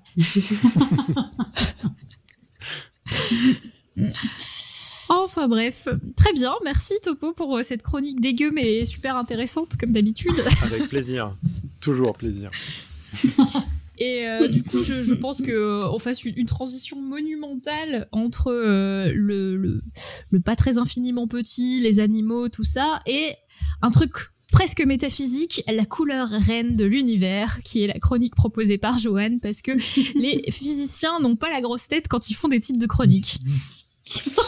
Non, on va pas parler de cailloux là, donc euh, ça va être un peu. Euh, Est-ce que donc là, je vais commencer par quelque chose qui vous connaissez tous sans doute, c'est la recette des pâtes. Voilà, donc on met euh, de l'eau à bouillir, on met du sel dans de l'eau, on attend que ça boue. Après, on met les pâtes. Et alors, souvent, parce que si vous êtes comme moi, c'est difficile de gérer exactement la quantité d'eau avant de mettre les pâtes. Du coup, quand vous mettez les pâtes, bah du coup, quand ça bout là, ça se met un peu à déborder. Du coup, l'eau, la casserole tombe un peu sur le gaz. Vous avez déjà vu ça? Est-ce que vous avez déjà remarqué Bah non, parce qu'on est doué, on sait cuire euh, des pâtes quoi. Bah vous avez jamais vu l'eau de la casserole des pâtes qui tombe sur le sur le feu euh, On, l'a vu forcément. Par contre, on voit que t'es physicien et pas cuisinier parce que là, tu viens de nous donner la recette de cuisson des pâtes, mais pas la recette des pâtes. Hein. Ah oui, non, non, non, oui. cuisson des pâtes. Non, et puis nous, on sait bien qu'il faut pas mettre de couvercle une fois que tu as mis les pâtes dans l'eau. Non, non, mais bah, bref. Donc moi, je fais déborder souvent mon eau des pâtes et je sais pas si vous avez remarqué, enfant, je me rappelle de m'étonner. Est-ce que vous remarquez ce qui se passe quand l'eau des pâtes tombe sur le gaz? Ça fait pchit. Ça fait pchit et ça, fait, pchit jaune. Ah bon? Jaune. Vous avez jamais remarqué? Point du tout. Ah non. Pas parce que encore ah, une fois, nous on sait des pâtes chez nous en tout cas. Quel rapport avec l'émission rouge du coup? Je veux pas enfoncer le clou, mais quand même. Donc voilà, quand l'eau des pâtes crame sur l'eau, ça devient jaune. Non, pourquoi donc coup, euh, pourquoi l'eau des pâtes Ben essayez, voilà. Et en fait, la réponse ça n'a rien à voir avec l'eau ni oh. avec les pâtes. En fait, ce que vous voyez, c'est l'émission du sodium, exactement, un des deux atomes qui composent mmh. le sel NaCl. Voilà. Donc j'ai rien compris. Le sujet de ce soir, c'est le rouge, pas le jaune. Alors pourquoi je parle de jaune? Et en fait, ce que je remarquais étant enfant, c'est que les atomes brillent d'une certaine façon lorsqu'on les excite, et c'est l'une des premières euh, mesures d'un effet quantique qu'on découvre plus de 100 ans avant l'invention de la mécanique quantique. Attends, attends, rassure-moi. Quand tu étais enfant, tu regardais les, atomes émettre. Non, non, non, mais ce que je voyais, je ne le savais pas encore. Non, j'étais pas, euh, voilà, pas commencé à dire euh, ah ça c'est un effet quantique. euh, et, euh, et donc, bah, les, les, premières euh, études de la couleur, en fait, ça remonte à Newton, voilà, comme beaucoup de choses. Donc, jusqu'à Newton, on pense que la lumière, la couleur, c'est un attribut des objets. Euh, comme un objet a une masse, il a une couleur. Et Newton fait les premières études donc avec des prismes et il s'aperçoit d'une autre réalité. Donc, il met un prisme devant la lumière solaire et il s'aperçoit qu'il y a des couleurs qui apparaissent en traversant. Donc là, comme c'est pas des couleurs euh, attributs de l'objet, c'est pas des couleurs qui sont euh, attributs de la table quand voilà, euh, il parle de couleurs euh, des d'apparition de couleurs fantomatiques et donc il les appelle les couleurs spectrales qui a donné spectre voilà. Donc ces couleurs spectrales, c'est les couleurs qui apparaissent quand on éclate la lumière du, du soleil. En fait, du coup, ce qu'il a découvert là, et de la théorie qu'il va développer, c'est qu'en fait, les couleurs sont dans la lumière, et en traversant des milieux ou en se réfléchissant sur certains objets, euh, la lumière euh, change, se réfléchit de façon différente, et en fait toutes les couleurs sont déjà dans la lumière. C'est pas un attribut de l'objet, c'est la lumière qui donne les couleurs. Ce qui m'a fait réfléchir d'ailleurs au problème philosophique en faisant cette chronique, c'est est-ce que si un, lumière, un objet n'est pas éclairé, est-ce qu'il a une couleur? Et en fait, c'est ce que fait un prisme. Un prisme, c'est juste un triangle de verre.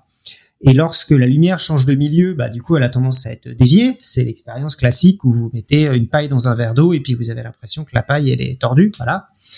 Bon bah c'est la même chose euh, voilà quand vous avez dans entre le, prisme entre le, verre et l'air et puis bah comme vous mettez euh, deux changements de, milieu euh, un à l'entrée du prisme un à la sortie du prisme ça fait deux déviations qui est pas la même selon les couleurs et du coup ça fait changer on va éclater la lumière en un joli arc-en-ciel c'est ce que fait Newton et du coup, on transforme une information de couleur en une information spatiale. Du coup, on n'est plus à dire ah bah oui là je vois un peu de jaune et un peu de bleu.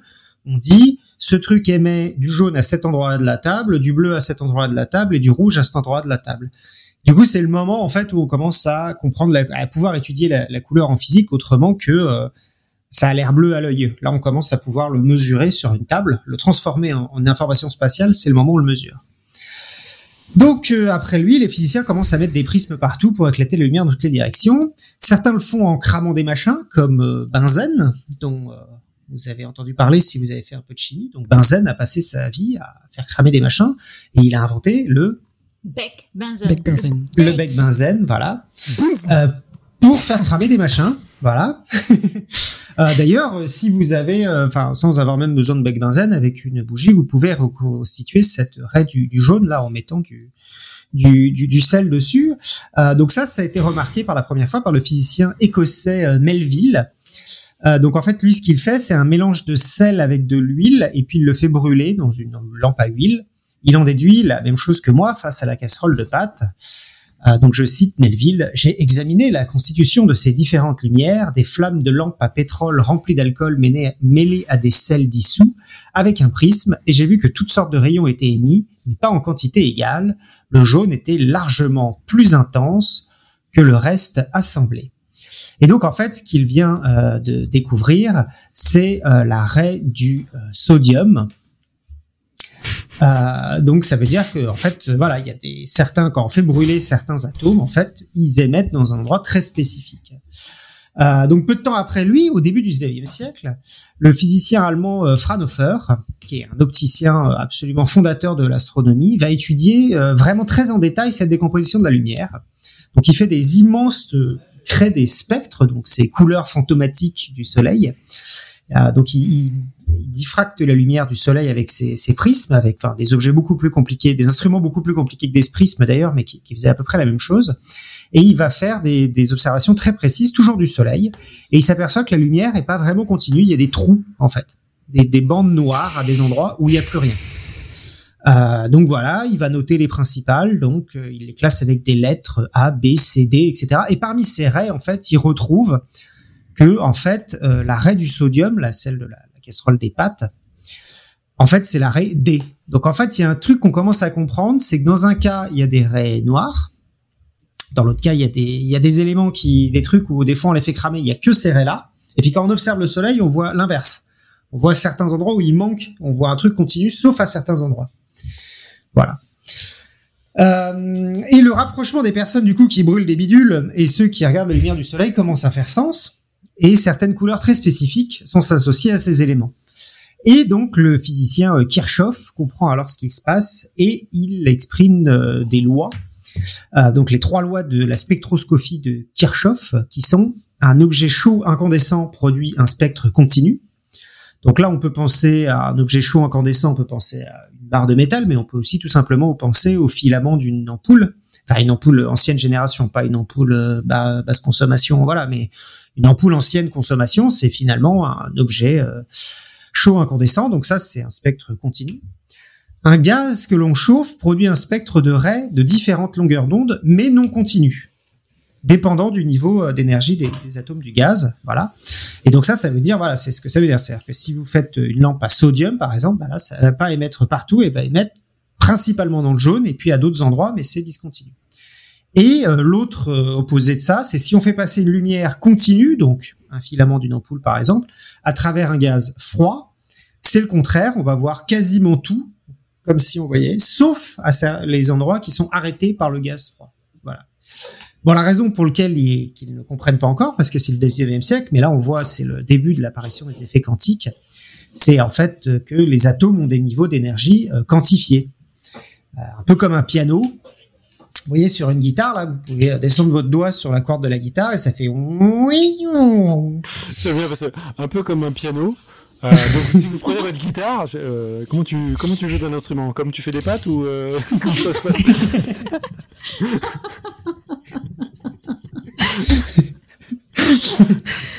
Soit tu joues juste, soit tu joues Zigan. Moi, j'ai pas tellement le choix, je joue Zigan. Très bien. Donc, pardon, excuse-moi. Donc, Alors, donc tu prends une guitare, si tu balades ton doigt le long de la corde, tu peux faire une, un continuum de sons. Et si tu joues un piano, t'as pas le choix, t'appuies sur des touches. Du coup, t'appuies sur le piano, t'as juste certains endroits qui sont activés. C'est pour ça que il vaut mieux mettre vos gamins au piano qu'au violon. Ça sera beaucoup plus juste, beaucoup plus rapidement. Donc, euh, donc là, voilà, les atomes se comportent pas comme des guitares, c'est pas continu, il n'y a pas toutes les fréquences, ça se comporte comme des euh, pianos, il y a qu'un certain nombre de fréquences qui sont accessibles. Voilà. Euh, éclairez-les euh, et ils absorbent ce niveau d'énergie. Du coup, ce niveau d'énergie va, ça va les faire monter dans une certaine énergie, euh, les électrons de, de, ces atomes. Et du coup, ça va bloquer cette lumière-là qui arrive. Et puis, au contraire, si vous les chauffez, ils vont avoir tendance, les atomes, en se désexcitant, à émettre spécifiquement dans ces niveaux d'énergie-là. Tous les trucs sont pas. Voilà. Et donc, euh, en quelques années, donc Robert Benzen, l'inventeur du bec benzène, et Kirchhoff euh, de, 60, de 1861 à 1863, en fait, identifie euh, euh, les raies de, Fraunhofer, donc dans le spectre de flamme, de 30 éléments différents, en le comparant avec les raies de, Fraunhofer. Ils sont capables d'identifier les éléments dans l'atmosphère du Soleil, en fait. Ils disent, ah, bah, il y a ça et ça dans l'atmosphère du Soleil. Euh, c'est la naissance du coup de l'astronomie spectrale et en fait c'est la majorité de l'astronomie à ce jour-là en fait on fait très peu d'images en fait en astronomie on fait surtout des spectres parce que c'est ça qui nous apprend euh, qu'est-ce qu'il y a dans les étoiles, qu'est-ce qu'il y a dans les planètes, qu'est-ce qu'il y a dans les, dans les galaxies, etc. Euh, et donc, pour finir sur le rouge, la reine des raies, la, raie la plus brillante de l'élément le plus présent dans l'univers, c'est la raie H alpha. Donc H parce que c'est la raie de l'hydrogène et alpha car c'est la raie la plus brillante dans le visible.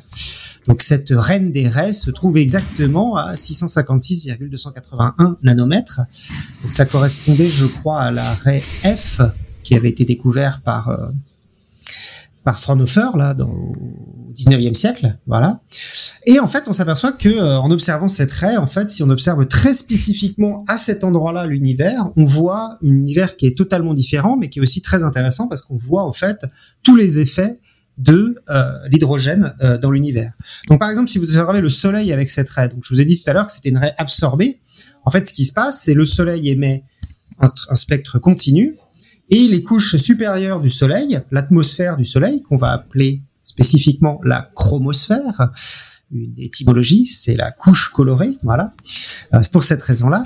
Et donc en fait, cette couche-là, en fait, va arrêter parce qu'elle est majoritairement constituée d'hydrogène, va arrêter et du coup, c'est ce qui fait que euh, vous allez euh, bloquer la lumière euh, spécifiquement à ce continu. C'est pour ça que vous avez une raie noire à cet endroit-là. Mais si vous observez le Soleil avec spécifiquement avec un filtre très très précis sur cet endroit-là, en fait, vous allez voir principalement cette couche extérieure d'hydrogène de, de, du Soleil. Et donc, vous allez pouvoir observer les, les filaments créés par les boucles du Soleil, les grandes taches créées par le champ magnétique dans la structure externe. Et euh, du coup, euh, à l'inverse, si vous regardez euh, des, des, des, nébuleuses avec ce filtre, donc très centré sur le rouge, sur l'arrêt H alpha, c'est l'endroit où vous verrez principalement du coup des grands nuages de gaz.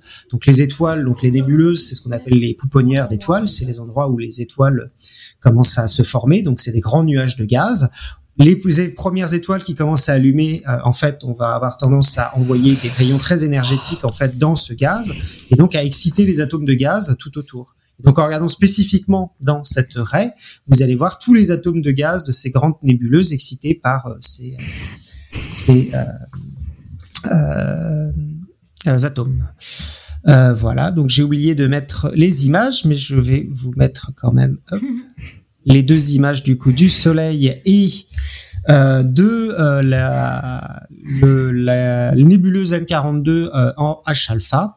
Et donc c'est pour ça que donc ce filtre H-alpha est non seulement utilisé pour tout ce qui est étude principalement pour les étoiles jeunes en particulier, mais aussi pour le Soleil et aussi pour énormément par tout ce qui est astronomie amateur.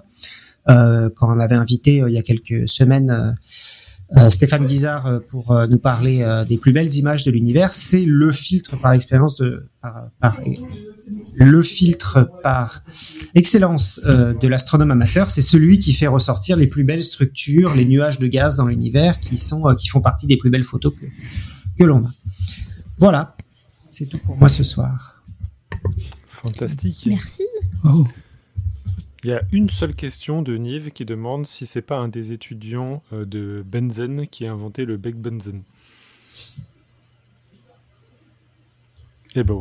Euh, bah, euh, bah, non, je n'étais pas au courant. Tu sais, moi, la chimie, c'est pas mon. Bam Règlement de compte. Moi, je suis plutôt des côtés des gens qui observent le soleil, plutôt que les gens qui font cramer des trucs avec des Beck Benzen. C'est pas impossible que c'est pas lui qui. Alors, ce qui est sûr, c'est qu'il a passé sa carrière à faire cramer des machins. Mais après, je, pour euh, trouver ces raies-là, c'est lui qui a cartographié ces grès-là. Mais je ne sais pas effectivement, je, je, peux vérifier tout de suite pour que comme ça le, la, vérité sera euh, avec Benzen. Nive nous dit on attribue à tort son invention à Robert William Bunsen. Le Beck Bunsen ne lui doit son nom que parce que son assistant de laboratoire, Peter Desaga, avait perfectionné en 1855 un modèle créé par Michael Faraday. Et bah donc, euh, oui, il, a raison, Nive, effectivement. Le bec benzène n'a pas été inventé par Benzen, bien qu'il ait passé sa vie. Pas euh, assez mégalo pour, euh, pour donner son nom à ce truc. non, malheureusement, c'est. Bref. Et sinon, nous avons encore une question qui nous dit est-ce que sur un petit télescope amateur, on peut mettre un filtre pour voir le spectre, genre un réseau? Alors, j'ai pas parlé des différents trucs de, des différents types de filtres. Effectivement, donc oui, sur un petit télescope, on, peut mettre des filtres. Il y a beaucoup de filtres. Alors, euh, faites très attention, n'observez pas le soleil avec votre petit télescope, sauf si vous savez ce que vous faites. C'est un truc à se s'éclater euh, les caméras de, avec lesquelles vous prenez des photos et puis votre œil, euh, voilà. Donc euh, faites attention euh, à ce que vous faites si vous observez le soleil. Mais oui, il y a des filtres H-alpha pour observer sur les petits télescopes. C'est un des premiers fils sans doute qu'on achète si on veut faire de l'astronomie amateur. et et alors les différents types de filtres effectivement, c'est-à-dire qu'en fait le il y, a pas mal de façons de faire des filtres et une façon de pouvoir faire des fils, c'est de faire en fait des interférences sur la lumière qui arrive, donc avec des, des trucs un peu plus compliqués, avec des, des réseaux, etc. D'ailleurs, c'est ce que faisait certains de ces trucs-là ont été inventés par Fraunhofer, dont je parlais tout à l'heure. Fraunhofer, qui était un opticien euh, absolument génial, euh, qui, est, qui est finalement euh, en tout cas moi dans mon domaine, il est plus connu pour ses avancées à l'optique que pour vraiment ses observations du soleil en fait. Donc il a fait beaucoup de choses. Et, son père était euh, vitrier d'ailleurs, donc il a, enfin il a ah. un souffleur de verre, donc il a développé ces trucs-là, euh, ces instruments d'optique parce qu'il avait une formation de souffleur de verre. Voilà. Et sinon, on a eu un concours de, de, de raies, puisque on pourra remarquer que tu n'as parlé ni de l'arrêt Manta, ni de l'arrêt Bradbury, ni de l'arrêt Auber, ni de l'arrêt d'autobus. Non, l'aéroport, euh, voilà, la réduction, la réforme, euh, la rémise en famille, la révolution, la réponse, la restriction, la réplique. Euh, tout ça, tout ça, tu n'en as pas parlé. Voilà, il se passe des trucs importants dans la chatroom. Venez en live le mercredi soir. je, je, ne sais que répondre. Oh. Je, pense que tu, tu peux t'abstenir, c'est bon. On peut, on peut passer à la prochaine chronique, je pense. Merci beaucoup pour, euh, pour cette chronique astronomique avec beaucoup de rêves. T'as quand même oublié la critique de la raison pure, quand même. c'est vrai. La critique de la raison pure était, était très intéressante dans le, dans le concours. Euh, bah, très bien, euh, merci Joanne, et je propose qu'on enchaîne tout de suite avec la chronique de Cléora qui va nous parler un peu de rouge et de psychologie. Ouais, et ma chronique s'appelle Le rouge, ça rend fébrile. Donc voilà l'affirmation un peu aguicheuse et putaclic de ma chronique hein, psychologique. Et encore, j'ai failli l'appeler le, le rouge, ça rend débile. Oui, débile, carrément quelqu'un qui passe un test cognitif, un test parmi l'évaluation du QI par exemple, mais qui voit préalablement du rouge, eh ben, il est bien moins performant que quelqu'un qui voit préalablement une autre couleur. En sachant cela, on pourrait donc dire que le rouge, ça rend un peu concon. Ça rend un peu débile. Et ce n'est pas moi qui l'invente, hein. c'est que c'est ce que certains chercheurs appellent vulgairement l'effet débilitant. Donc pour observer ce phénomène de manière significative, pas besoin que tout le laboratoire se repeint rouge durant l'expérience. Non, non. Il suffit juste d'un simple rectangle colorié sur une feuille de papier. C'est ce qu'a utilisé Vincent Payen durant sa thèse sur les effets psychophysiologiques de la couleur rouge. Pour cette chronique, j'ai principalement suivi son écrit plutôt complet et en plus d'être francophone, ça vite. Je vous partagerai ça dans une autre émission, c'est plutôt pas mal à voir. Il reprend notamment tous les travaux autour d'Andrew Elliott, enseignant et chercheur psychologue à l'université de Rochester, avec qui il a collaboré et qui est un peu la référence dans le domaine, des motivations d'approche et motivations d'évitement. Donc le rouge, ainsi, nous rend fébrile, psychologiquement. Première nuance toutefois à souligner, ce n'est pas n'importe quelle tâche cognitive utilisée. Et ça, ça fait écho à ce qu'on a déjà évoqué dans ma chronique sur le bilan, l'épisode 443. En tâche cognitive créative, euh, euh, la tâche cognitive créative est mieux réussie sur un fond bleu, alors qu'à l'inverse, une tâche cognitive très analytique et descriptive, et pas créative du coup, a tendance à être mieux réussie sur un fond rouge. Donc du coup, de fait, pour confirmer ce dit effet débilitant, Vincent Payen a utilisé un test cognitif qui n'est pas descriptif ni analytique. C'est un test typique de l'évaluation du, du QI sur la mémoire de travail, demandant de manipuler des informations, quelque chose de plus fluide en fait. Il a donc étudié les performances à ce test chez la même personne, sans exposition de couleur, et puis après, avec l'exposition d'une couleur. Une exposition très furtive, hein, voire même implicite.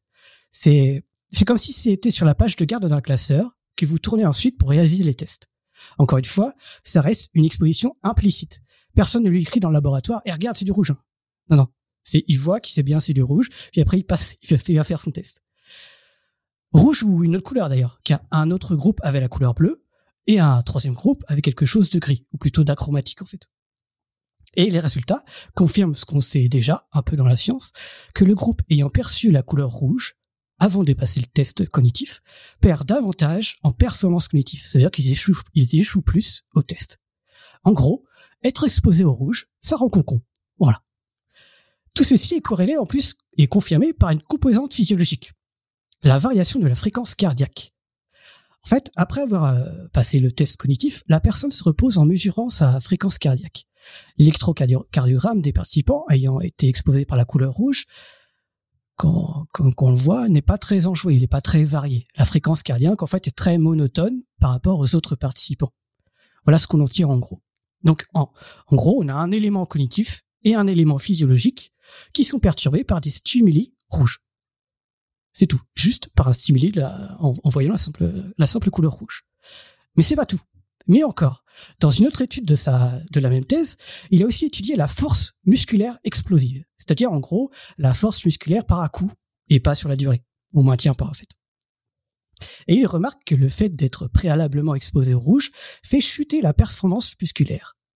Je répète, surtout parce que je, trouve ça encore, encore plus dingue, quoi, parce que c'est pas juste cognitif ni physiologique, c'est carrément une force euh, musculaire euh, de la volonté, en fait. La simple présentation d'un rectangle rouge inhibe, à terme, la production de forces volontaires. Le rouge, ainsi, nous rend fébriles, aussi physiologiquement et voire physiquement avec les muscles. J'ai toutefois une deuxième nuance à souligner. Ce résultat est vrai uniquement après un laps de temps, après avoir été exposé à la couleur rouge, donc après euh, un temps de latence. Car dans l'immédiat, le rouge stimule les muscles. Ce n'est qu'ensuite qu'on perd de la force musculaire. Pour donner une image, être exposé au rouge est similaire à être exposé à un danger éloigné. Si vous voyez un- au loin un prédateur, vous allez d'abord avoir un coup de sang, un coup d'adrénaline, où le cœur s'emballe de surprise et vos jambes s'apprêtent à détaler pour fuir. Donc, dans l'immédiat, être exposé au rouge ou au danger, donc, stimule la motricité. Ce n'est qu'ensuite, après cette phase de surprise, on peut dire, quand l'anxiété entre en jeu, que les performances musculaires en sont perturbées. Pour citer Vincent Payen, qui est souvent très clair dans ses propos, une menace à distance provoquerait une réponse motrice passive inhibant la performance motrice. En gros, c'est le cerf ou le lapin que vous surprenez au loin, il va lever ses oreilles et devenir immobile en se disant OK, ça se trouve il m'a pas vu, il m'a pas vu, je bouge plus, il m'a pas vu, je bouge plus, enfin dans le doute euh, je bouge plus, sinon le moindre bruit et je vais l'attirer ce trou du. Enfin voilà, du coup, du coup ce que je viens d'anthropomorphiser là, c'est un peu l'anxiété. Elle est une explication à l'effet débilitant justement. ce qu'on a expliqué plus tôt. Je ne suis pas performant en test cognitif car je suis anxieux. Je ne suis pas assez concentré sur la consigne demandée. Je pense trop à la possibilité d'échec qui peut en découler, etc. Quelque chose d'anxieux. On devient, on devient donc euh, littéralement fébrile. Sur tous les plans, donc, cognitifs et physiologiques. On adopte un comportement d'évitement. Pour remettre la cascade de causalité dans le bon sens, on a donc d'un côté le stimulus et de l'autre le comportement. Le stimulus génère un comportement. Voilà, ça c'est simple. D'un côté, stimulus et comportement. Donc d'un côté, l'exposition d'un rouge menaçant, le stimulus, et de l'autre, nos comportements fébriles, nos comportements d'évitement. Entre les deux, il y a nous et notre cerveau qui traite l'information et génère ces comportements. Là-dedans se vit toute la psychologie. Et le mot qu'on vient de mettre dessus est donc l'anxiété. On dit plus généralement une motivation évitée ou la motivation d'évitement. Mais restons sur l'anxiété, c'est plus simple à se rappeler. Tout ça à cause du rouge, donc parce qu'on le perçoit inconsciemment comme un danger. Mais du coup, pourquoi? Pourquoi on perçoit le rouge comme un danger? Genre c'est physique? C'est la longueur d'onde de la couleur qui perturbe l'être humain? Là-dessus, la réponse est négative. Car au lieu de voir euh, avec les yeux la couleur rouge, le résultat est similaire si on évoque simplement le mot rouge. Le mot, donc, sans le mot, l'idée le rouge, sans percevoir la couleur, en fermant les yeux, en gros. Ainsi, pour trouver la réponse du pourquoi, c'est quelque chose qui se passerait plus en profondeur encore, dans notre petite tête, au milieu de nos neurones et nos humeurs.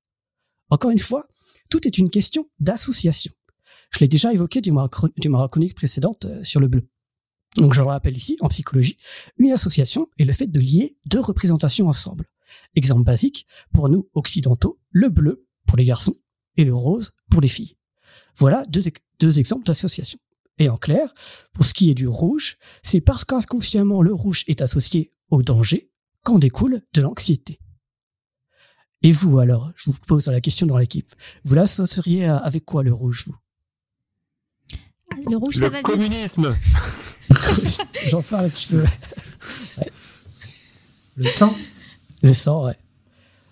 Donc, euh, justement, je vous ai un peu posé la question car je n'ai dévoilé qu'une facette des associations du rouge, celle associée au danger, donc du sang, etc. Mais il y a bien évidemment d'autres facettes dans l'humanité. Tout dépend en fait de l'histoire de la personne, sa culture, sa psychologie, comme on dit. Ça c'est un petit A. Et un petit B, du contexte dans lequel le rouge est évoqué. Donc il y a une partie qui est plus contextuelle, environnementale, on peut dire, même sociologique, et une partie plus psychologique liée à l'histoire de la personne. Ce sont deux facteurs qui vont évoluer sur les associations qu'on va qu'on va lier avec la couleur rouge. Dans sa thèse, Vincent Payen a tenté d'explorer ces notions interindividuelles, c'est-à-dire entre les individus, c'est-à-dire entre les cultures, entre les individus, ça change. Pas de grande conclusion à en tirer, si ce n'est une. Chez les personnes qui ont une culture chinoise, le rouge est davantage associé à la positivité et au bien-être. Et du coup, le rouge n'inhibe ni ni pas les performances musculaires suite à son exposition, contrairement à nous, par exemple, à notre culture occidentale. Malgré cette anecdote asiatique assez isolée, de manière générale, dans le monde, le rouge est associé à l'agressivité, le danger, le sang, la violence. Et par extension même, on pourrait dire au courage, l'indépendance, la révolution, la lutte contre l'oppression et la tyrannie. Bref, des symboles donc de communisme qu'on retrouve souvent aussi en gauche politique. Ça, je pense que vous l'avez déjà remarqué. Mais on peut aller encore plus loin. Qu'en est-il à l'échelle des pays carrément? Par exemple, sur 192 drapeaux nationaux, 151 ont du rouge sur les drapeaux. Ça fait d'elle la couleur la plus représentée sur les drapeaux. Et ça, c'était pas la couleur de Rome aussi d'ailleurs? Aucune idée. c'est la couleur de. Enfin, dans les péplums, euh, ils se baladent pas avec du bleu, quoi. C'est. Non, je sais pas. Je sais pas du tout. Donc sur 192 pays, on a quand même 150 euh, pays qui ont un drapeau avec euh, du rouge dessus. Et sa symbolique tourne très majoritairement autour des mêmes connotations qu'on a vues avant, celle du sang du peuple, de l'agressivité ou de la révolution. Selon certains chercheurs, cela mettrait en évidence que pays ou nations sont en compétition alors qu'à l'inverse, plus étendu que les nations, les drapeaux des organisations mondiales n'ont que très rarement du rouge. Pensez à celui des Nations Unies, ou même celui de l'Europe. Hein. C'est le bleu de la paix qui prédomine. Le rouge agressif, le rouge agressif est totalement absent. Pour revenir euh, à notre petite échelle, dans notre vie tous les jours, donc, quand il y a aucun contexte ou que le contexte est celui d'accomplir quelque chose, donc là, je mets bien l'accent sur un contexte de quelque chose, comme euh, un test cognitif, donc euh, quand on a essayé d'accomplir quelque chose comme euh, la performance, on cherche la performance de quelque chose, ou gagner un match par exemple, le rouge est synonyme de motivation, d'évitement. Euh, on peut passer, on peut penser aussi aux évaluations, penser au stylo rouge des enseignants, ou aux panneaux de signalisation, ou tout bêtement au sang, comme on l'a dit, comme on l'a vu avec avant. Le rouge, c'est alerte danger. C'est choisir quelque chose de plus facile car on se sent dévalorisé. C'est détecter plus rapidement les petites merdouilles, les erreurs, ce qui ne va pas. C'est focaliser son attention sur les moindres petites choses. Être en alerte maximale, bref. Être en état d'anxiété, comme on a dit avant. Même nos expressions quotidiennes reprennent l'idée. Quand on voit rouge, c'est qu'il y a quelque chose qui nous agace. Quand on est dans le rouge, c'est lorsque on se sent débordé ou dépassé par les événements. À noter que certaines études présupposent des dispositions biologiques carrément, à ce que le rouge soit automatiquement lié au danger. Donc ce serait encore plus ancré et profond que nos, associations apprises au cours de la vie, car ce serait carrément encodé dès qu'on est né. On évoque aussi des liens entre rouge, testostérone, domination et agressivité. Cela fait encore une fois écho à ma dernière chronique colorée où il où il fallait mieux être team rouge que team bleu pour gagner. Le rouge, c'est pouvoir dominer et provoquer de l'anxiété. Mais, toutefois, néanmoins, cependant, ce n'est pas le cas de toutes les situations, de tous les contextes, comme on l'a dit avant. Car c'est vrai quand le contexte est flou ou dans un contexte d'accomplissement, donc d'accomplir quelque chose, une performance, mais dans un contexte de séduction, alors là, c'est tout un autre débat. C'est pas parce qu'on recherche, on trouve des choses que c'est vrai pour toutes les, situations. Hein. Dans notre cas, ça dépend de la culture, de la population, comme on l'a rapidement évoqué avec euh, la culture chinoise, mais aussi du contexte d'évaluation. Dans un contexte de séduction, ce n'est plus une motivation d'évitement, mais c'est une motivation d'approche qui est enclenchée. Nos joues rougissent, prennent des teintes rosées, le radar de séduction est activé, notre antenne se dresse d'une lumière rouge affichée, notre cœur s'emballe, une rose rouge à la main ou entre les dents, enfin comme vous voulez. Le rouge sert aussi à séduire et de mettre en avant sa générosité ou sa beauté. Pour conclure, le rouge, ça rend fébrile. Que ce soit devant la couleur du sang ou une rose rouge pour le pour les yeux d'un joli garçon ou d'une jolie fille. Ne vous évanouissez pas, ne perdez pas le fil. Même un bébé ne sait pas où donner de la tête devant un stimulus rouge qui brille. Est-ce piquant ou doux? Ne sachant quoi faire, même un bébé, même un bébé devant un stimulus rouge, il sait pas comment l'approcher, comment si ça peut être tactile. Quand on y pense, c'est quand même fou. Il y a deux comportements, il y a deux motivations opposées, l'une d'approche et l'autre d'évitement, et pourtant, toutes les deux, on arrive à avoir une même couleur qui ressort comme un stimulus imposé. Le rouge. Une rose rouge, ça pique ou ça sent bon? Peut-être les deux, peut-être les deux. Hein? Ça fait une petite transition pour LR. Super. Merci beaucoup. Merci de me tendre des perches. Mais alors, je rêve, dans ton texte, tu nous parlais de notre antenne se dresse d'une lumière rouge affichée. C'est bien. De quelle antenne tu parlais exactement euh? C'était fait exprès pour avoir un, peu, un petit air poétique. D'accord, ok.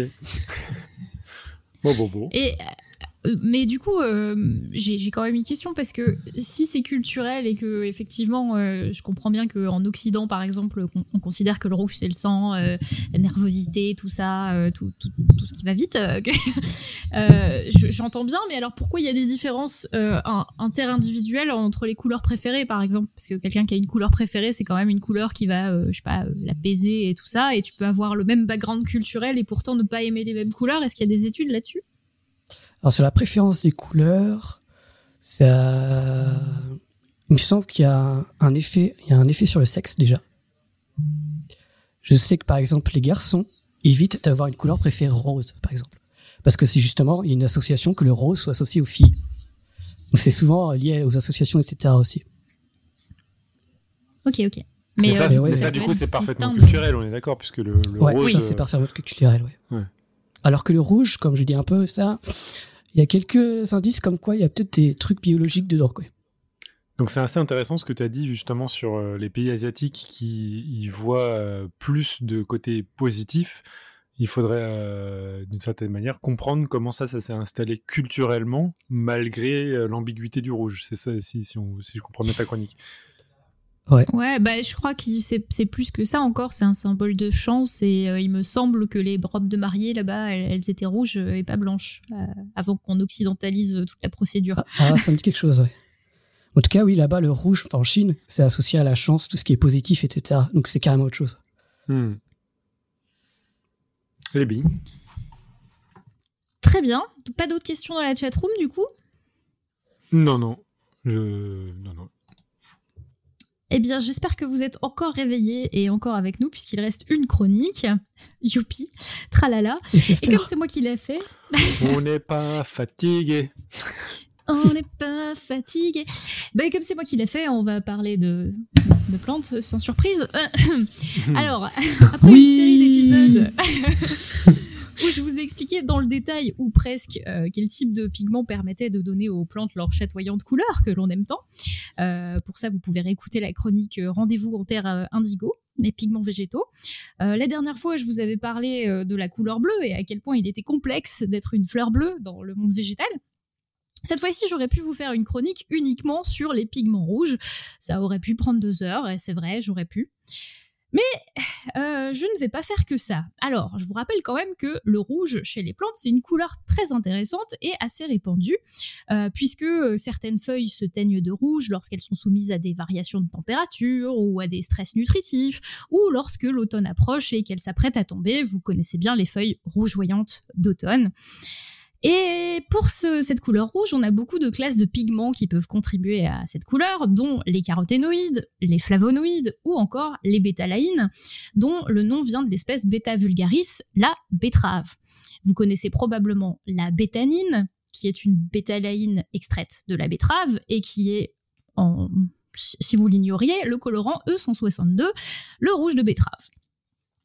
Alors, Plein de plantes sont utilisées aussi pour teindre des matériaux en rouge, ça c'est pas nouveau, hein. vous connaissez probablement la garance des, teinturiers, qui s'appelle Rubia tinctorium. Vous, connaissez probablement aussi le cartame du teinturier, Vartamus tinctorius, ou encore le roucou, euh, Bixa orellana, qui est ma plante à rouge préférée, puisque c'est d'elle qu'on extrait le colorant alimentaire E160B. J'en connais euh, avec le... aucun. Moi, je connaissais la garance. Ah, tu connaissais la garance et du coup le roku est très intéressant, mais vous le connaissez peut-être pas sous son nom de plante, mais sous son nom de colorant puisque c'est le colorant E160B qui sert à faire le cheddar. On a déjà une question de Lutine qui demande si la bétadine c'est euh, la même chose que le désinfectant. Euh, la alors c'est la bétalaïne que j'ai mentionnée. Ah voilà. Et euh, la bétadine, c'est un antiseptique qui, du coup, je crois, est à base d'iode et je ne sais plus ce qui donne la couleur, mais c'est pas, ça vient pas d'une plante, il me semble. En tout cas, il y a plein de choses qui s'appellent un peu pareil, donc il faut vérifier. Hein, mais, la bétanine est une bétalaïne et ça vient de la betterave. Euh, du coup, j'en profite pour vous rappeler que d'ailleurs, qu'avant d'avoir euh, une fonction dans notre alimentation, tout ou dans nos dans notre euh, industrie, hein, tous les pigments végétaux ont d'abord une fonction biologique, que ce soit dans la protection de la plante contre les UV du soleil, par exemple, que ce soit dans la photosynthèse ou encore dans la signalisation des organes aux pollinisateurs ou à la dissémination des graines. Euh, d'ailleurs, en passant, la traditionnelle rose rouge que l'on offre en gage d'amour passionné euh, est rouge euh, non seulement grâce à une combinaison de pigments rouges, mais aussi grâce à une structure microscopique pleine de petites papilles qui augmentent la réflectance du pétale, c'est-à-dire la proportion de lumière réfléchie à sa surface, qui leur fait paraître plus intense et plus rouge. Ça, c'est la fameuse couleur structurelle dont Pierre a parlé dans certains épisodes, notamment avec le papillon morpho pour la couleur bleue, par exemple. Euh, alors pour prendre un exemple rigolo et légèrement différent de l'exemple classique et ennuyeux de la rose rouge, euh, reparlons de cette fameuse euh, plante à bisous que vous voyez passer dans les top 10 des fleurs incroyables sur internet. Je ne sais pas si vous la connaissez. Elle s'appelle Psychoteria elata et ça fait deux, deux feuilles très rouges vifs qui ressemblent à des lèvres. La plante bisou. Alors figurez-vous que cette fleur que tout le monde vend dans les top 10 n'est en fait pas une fleur, c'est en réalité des bractées. C'est des feuilles modifiées à la base des fleurs qui se teignent de rouge. Et cette caractéristique permet de signaler aux pollinisateurs la présence d'un regroupement de fleurs autrement discrète. On sait désormais que certains insectes, euh, par exemple, sont plus attirés par la couleur rouge que d'autres. Alors pour plus d'informations sur cette histoire, on vous mettra un lien dans les notes d'émission. Euh, le rouge, c'est également la couleur prédominante dans la couleur des fruits charnus, avec le noir, et les biologistes s'échinent depuis des décennies à comprendre pourquoi les plantes à travers le monde produisent souvent des fruits de couleur rouge. La couleur apparaît souvent lors du processus de maturation du fruit, qui est un mécanisme biologique complexe qui signale souvent, lorsqu'il passe du vert au rouge, de la maturité du fruit pour le goûteur averti. Si vous voulez en savoir plus, pareil, je vous mettrai un fil Twitter euh, en, en note d'émission. Bref, Parler de tout ça, je pourrais le faire des heures et je pourrais vous citer des centaines d'espèces en lien avec la couleur rouge, mais ce soir, je voulais vous parler d'un peu autre chose. Et si les plantes voyaient les couleurs? Là, vous allez me dire, des plantes qui voient, mais n'importe quoi. what? Ah, Mais what? Merci pour, pour ton enthousiasme. Alors surtout ne paniquez pas quand je vous dis ça, euh, je ne vais pas vous annoncer dans cet article qu'on a trouvé des plantes capables de produire des structures similaires à des yeux, non, ce serait amusant mais c'est toujours pas le cas. Mais si je vous disais maintenant que le rouge, en tant que fréquence lumineuse, est très important pour les plantes parce qu'elles sont capables de percevoir la lumière et d'y réagir eh bien, on a suffisamment d'informations désormais pour pouvoir le dire, et je vais vous expliquer un peu comment ça fonctionne. Alors déjà, le premier indice pour affirmer cela, c'est qu'on sait que les plantes sont capables de s'orienter vers une source lumineuse. C'est un phénomène que l'on appelle le phototropisme et qui en accéléré est toujours très impressionnant puisque vous mettez une lumière d'un côté et de l'autre euh, d'un pot, vous le filmez et vous accélérez et vous verrez que en poussant, euh, les, les, plantules vont s'orienter de part et d'autre de la lumière. Donc si vous changez la direction de la lumière plusieurs fois, eh ben, vous allez voir les plantes suivre cette source lumineuse. J'ai observé ça dans mon appartement et généralement les plantes, quel que soit l'endroit de, l'appartement, essayent de fuir l'appartement. Parce que euh, j'ai pas la main verte et je crois que c'est un message. Oui, probablement. Elles, elles, essayent peut-être de rejoindre la fenêtre aussi, parce qu'il y a plus de lumière près de ta fenêtre. Pas impossible. Euh, et du coup, la première personne à avoir découvert et bien documenté ce phénomène, eh ben, ce n'est autre que l'ami Darwin, le seul, l'unique. Alors, avant d'être connu pour sa théorie de l'évolution, sachez que c'était un grand botaniste et qu'il est l'auteur du traité The Power of Movement in Plants, traduction, le pouvoir du mouvement chez les plantes, euh, dont le texte intégral est disponible sur Internet. Parmi toutes ces expériences, euh, Charles Darwin met des plantes à l'obscurité quasi totale en conservant comme seule source lumineuse la flamme d'une bougie, vers laquelle euh, s'orientent invariablement les plantes. Son hypothèse était que le sommet de la plante, de la tige, qu'on appelle l'apex, était responsable de l'orientation vers la lumière. Et donc, euh, grâce à ces différentes euh, expérimentations, il montre que quelque chose dans l'apex de la tige est nécessaire et suffisant pour transmettre un signal au reste de la plante et déclencher une courbure.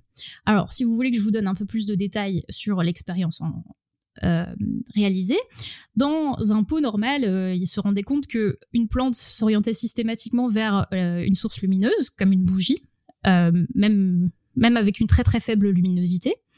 Ensuite, lorsqu'il sectionnait euh, le sommet de la tige, l'apex, il constatait qu'il n'y avait pas de courbure. Donc le fait de retirer euh, le, sommet de la tige euh, annulait l'effet de courbure. On avait le même effet lorsque on posait un capuchon opaque au sommet de la tige, parce qu'on aurait très bien pu se dire que c'est en coupant, que l'apex, eh ben, on tuait la plante en quelque sorte et que du coup elle ne pouvait pas s'orienter. Du coup, en mettant euh, un couvercle opaque sur la tige, on a le même résultat. Si on met cette fois-ci un petit couvercle pas opaque et donc que la lumière peut circuler, eh bien, la plante s'oriente vers la lumière, ce qui exclut l'hypothèse euh, selon laquelle, je ne sais pas, mettre un couvercle sur une plante, ce serait trop lourd et que du coup, ça empêcherait la plante de se courber. Et dans une dernière expérience, il a recouvert de terre euh, toute la tige jusqu'à quasiment le haut en ne laissant que l'apex, et dans ce cas-là, euh, la plante est aussi capable de se courber. Donc ça, ça montre bien, toutes ces expériences, que euh, c'est bien le haut de la tige qui est nécessaire à une plante pour percevoir, entre guillemets, la lumière, et pour s'orienter dans sa direction. Et est-ce que ça a été reproduit par euh, Thomas Pesquet dans l'espace? Alors, ça n'a pas été reproduit par Thomas Pesquet dans l'espace, mais par contre, il y a des expériences sur la perception de la lumière dans, dans l'espace. Et euh, ils ont pu montrer des phénomènes euh, similaires dans l'espace. Alors il y a beaucoup, je, crois qu'il y a beaucoup en ce moment d'expériences de, de, bioacoustique et tout ça. Euh, donc il ils se rendent compte que les plantes peuvent euh, euh croître vers une source de son également, euh, et notamment les racines. Donc il y a plein de, phénomènes comme ça euh, qui décortiquent à la fois sur Terre et dans l'espace, et on se rend compte que les plantes sont capables de percevoir finalement pas mal de trucs. Alors, euh, si on prend euh, euh, ce mécanisme, hein, finalement, on a la, la, pointe de la tige, on a une source lumineuse, et donc cette pointe de tige est capable de percevoir le signal lumineux, de transmettre un signal au reste de la plante et de déclencher la courbure. Faisons un peu une analogie avec notre œil. Dans l'œil, notre rétine est tapissée de structures photoréceptrices, les cônes et les bâtonnets, euh, qui sont chacun capables d'être excités par des photons de lumière de fréquences différentes. Lorsqu'ils sont excités, ils vont transmettre l'information au cerveau via les nerfs optiques. Ce dernier va interpréter l'ensemble des signaux pour reconstituer une image en couleur. Et en fonction de l'image perçue, on va amorcer un mouvement pour attraper un objet, se déplacer dans l'espace ou éviter quelque chose. Donc la vision fonctionne un peu sur le même principe que la perception de la bougie par la planche. On perçoit une information, on transduit un signal et ensuite il y a un résultat physiologique. On pourrait dire, en résumant, que les plantes voient, ou en tout cas, elles perçoivent. Et vous allez voir que, en plus de percevoir la lumière, elles ne perçoivent pas n'importe quelle lumière. Alors c'est un collègue de Darwin à la fin du 19e siècle qui s'appelle Jules von Sachs qui montrera euh, que si on fait tout le spectre lumineux et qu'on essaye d'exposer euh, les plantes à différentes euh, ondes lumineuses, eh ben c'est la lumière bleue plus spécifiquement qui va provoquer la courbure des plantules. Dans la même série, on sait depuis longtemps que la plupart des plantes ont une sensibilité à la durée du jour.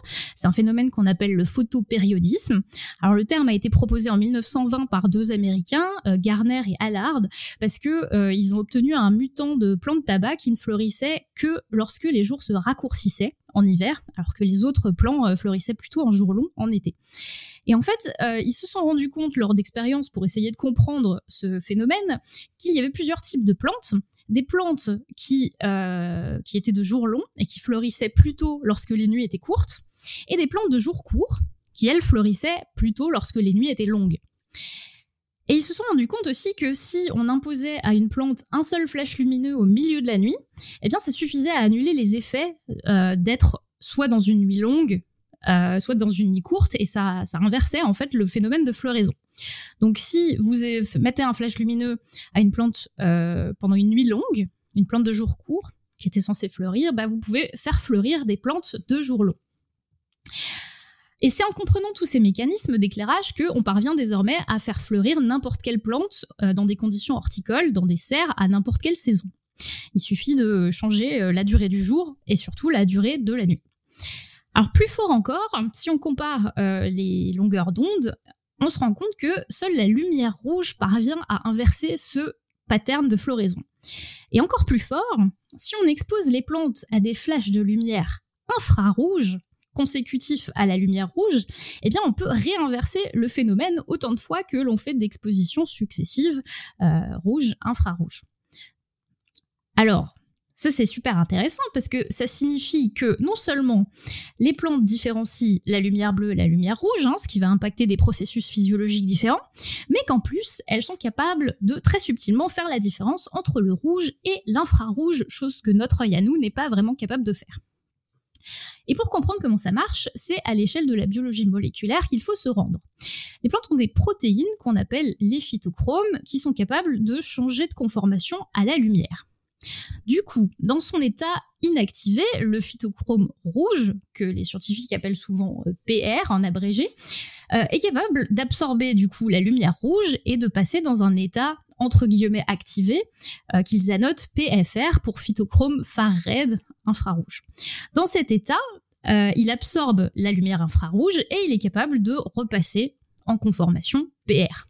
Donc ça marche un peu comme un interrupteur moléculaire qui permettrait à la plante de faire changer la structure de sa protéine euh, en fonction du type de lumière à disposition.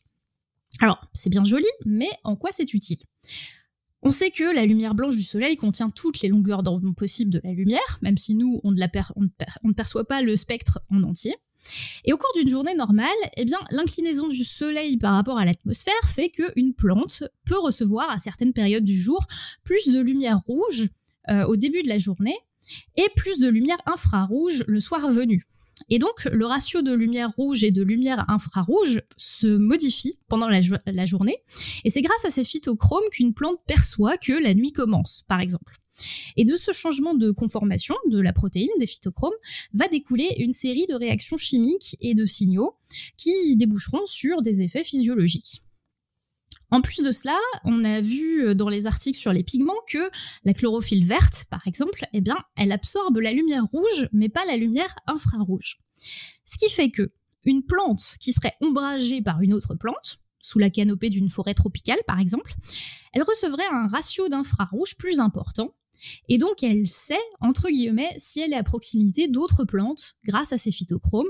Et de cela peut découler euh, d'autres processus comme une élongation de la tige en compensation pour que la plante croisse euh, un peu plus vite euh, pour faire compétition aux autres plantes et aller vers la lumière. Dans une forêt tropicale, dans un environnement où on estime que seulement 9% de la lumière atteint le sol, eh bien, cette faible illumination fait qu'on a quelques adaptations morphologiques dans les plantes tropicales. Euh, certaines plantes, comme le Begonia maculata par exemple, ont des feuilles assez sombres parce qu'il y a une couche de chlorophylle qui est très condensée sur une seule couche, euh, la seule couche qui peut recevoir de la lumière en fait, et elles sont souvent rouges au revers, ce qui leur permet de recapturer en partie les résidus de lumière rouge et bleue réémise et d'optimiser la consommation d'énergie lumineuse. Alors, est-ce qu'on peut faire, vu qu'on a des pigments qui permettent de percevoir la lumière, est-ce qu'on peut faire des plantes aveugles? Eh bien, à partir des années 80, quand on a développé la biologie moléculaire, les scientifiques sont parvenus à obtenir des mutants de plantes d'Arabidopsis qui ne se développaient pas normalement en croissant sous différentes illuminations. On sait désormais que chez les plantes, il y a au moins cinq types de photorécepteurs euh, capables de détecter la couleur bleue seulement pour des processus différents dont euh, ce qu'on appelle les cryptochromes, ainsi que euh, cinq phytochromes qui sont capables de détecter plutôt la couleur rouge. Et les seuls de ces photorécepteurs qui sont partagés entre les animaux et les plantes, ce sont les cryptochromes, et euh, ils permettent la détection du bleu et accessoirement la régulation du rythme circadien. Et une mutation dans chacun de ces gènes codant pour l'un des photorécepteurs permettrait donc de faire des plantes diminuer dans leur capacité de perception de la lumière. Et ça, c'est relativement handicapant pour un organisme fixe qui ne peut pas se déplacer et dont le cycle de vie entier repose sur la lumière pour la photosynthèse et sur la perception des saisons pour ses cycles de reproduction. Donc on voit que si les plantes euh, n'ont pas d'yeux, elles sont tout à fait capables de percevoir la lumière. D'ailleurs, si on fait le total du spectre de lumière qu'elles sont capables de percevoir, ça va de 750 à 300 nanomètres contre environ 700 et 400 nanomètres pour notre œil. En plus, elles peuvent le faire via chacune de leurs cellules, alors que nous, on peut on peut le faire qu'avec nos yeux. Donc, en résumé, et sans même avoir besoin de faire euh, trop d'anthropomorphisme, on peut conclure en disant que ce n'est pas parce que les plantes sont vertes qu'elles ne sont pas capables de voir rouge. C'est chouette.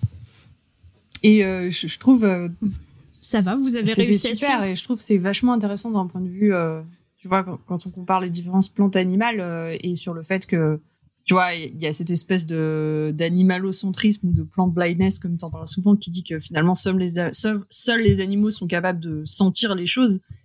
tout simplement parce que nous, on a le, tu vois, le, le, cerveau qui. Et puis, bon, plein d'espèces ont un cerveau ou des ganglions ou quelque chose qui traite un peu le signal, alors qu'en fait chez les plantes, on a, on a plein de senseurs en fait de l'environnement. C'est juste qu'on n'a pas nécessairement un centre groupé, qui, un centre névralgique qui, retraiterait tout en fait. Tobo, allais dire un truc? Exactement. Mmh. Non, non, ça, ça, me fait, ça me fait penser que, à mon avis, euh, euh, dans, pas, dans pas longtemps, on aura euh, des idées de, de, de, d'organes peut-être présents chez, les plantes et qui sont euh, analogues euh, à des yeux. Ça ne m'étonnerait pas. J'en avais parlé un moment euh, sur, sur un de mes billets dans lequel je voyais plusieurs organismes qui avaient une forme de vision et il y avait même des organismes unicellulaires qui utilisaient des organites des sortes, en, gros, des compartiments cellulaires pour pouvoir former des, analogues de rétine, des analogues de cristallin, et donc une sorte d'yeux dans un organisme unicellulaire qui est formé donc d'une seule cellule. Donc ça m'étonnerait pas que les plantes aussi chez, certaines espèces acquis cette adaptation-là. Bah en fait tout dépend de ce que à partir de quel moment tu définis que un œil est un œil en fait. Est-ce que un œil c'est vraiment un ensemble de plusieurs euh, structures qui forment un super ensemble qu'on appelle un œil et qui est vraiment une structure optique euh, super euh, évoluée? Ou est-ce que avoir des pigments qui changent de conformation et qui sont capables de traduire le signal, c'est suffisant pour parler d'un œil? C'est pour ça que les définitions sont compliquées et ça rejoint aussi du coup les définitions de l'intelligence. tout organisme qui est capable de sentir euh, un changement chimique, euh, un changement euh, de lumière, un changement de n'importe quoi. Est-ce que on peut dire qu'il est intelligent ou pas, ou est-ce que l'intelligence ça commence à partir mm. du, moment où on a un cerveau, une conscience, et c'est là tout, tout le tout le débat. Exactement. Moi, pour la vision, je dirais qu'on fait vraiment la différence. Enfin, moi, l'impression que j'en ai, hein, c'est entre effectivement avoir une une structure réellement euh, adaptée à un endroit précis, tu vois, pour capter la lumière et traiter le message. Là, je pense qu'on parlera d'œil, vraiment. Et après, d'avoir des structures, euh, des, voilà, des cellules sensorielles. Et, je pense que c'est là que tu fais vraiment la distinction, quoi. Un œil, en fait, c'est un concentré de cellules sensorielles qui permettent de, de, de capter la lumière et de retraiter le signal derrière. Alors que dans le cas d'une plante, par exemple, c'est plus, euh, tu vois, des cellules sensorielles qui permettent de réagir à un environnement en fait. Pour moi, c'est la distinction que tu fais entre organes sensoriels et, et un autre. Et, sinon, je me demandais, euh, tu, tu, disais que est-ce que, je pense qu'on ne sait pas nécessairement, mais est-ce qu'on sait si toutes les plantes captent les mêmes longueurs d'onde?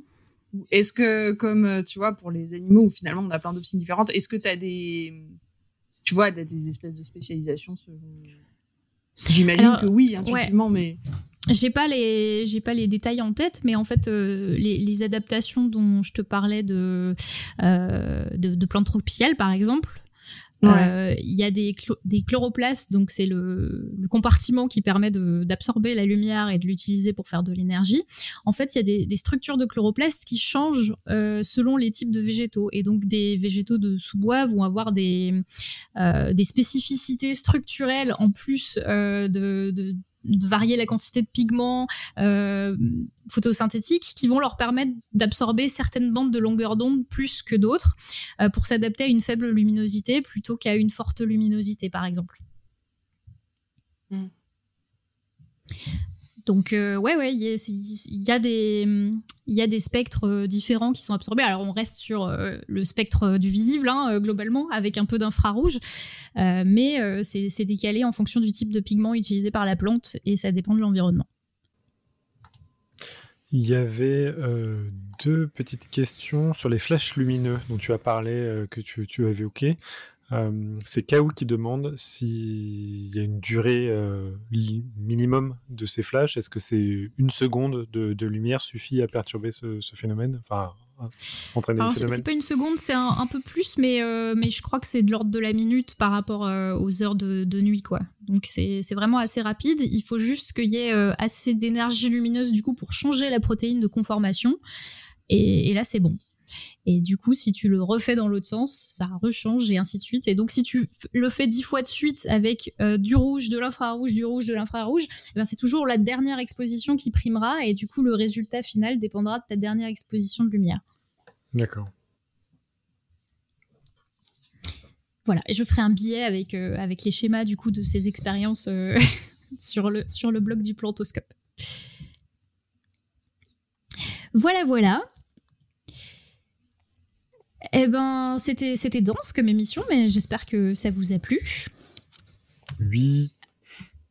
Euh, pour le quiz, alors du coup, on avait proposé euh, aux auditeurs d'envoyer le prochain quiz par euh, sur notre adresse mail à podcastscience@gmail.com. Pour l'instant, on n'a pas sur les réseaux sociaux ou sur les réseaux sociaux.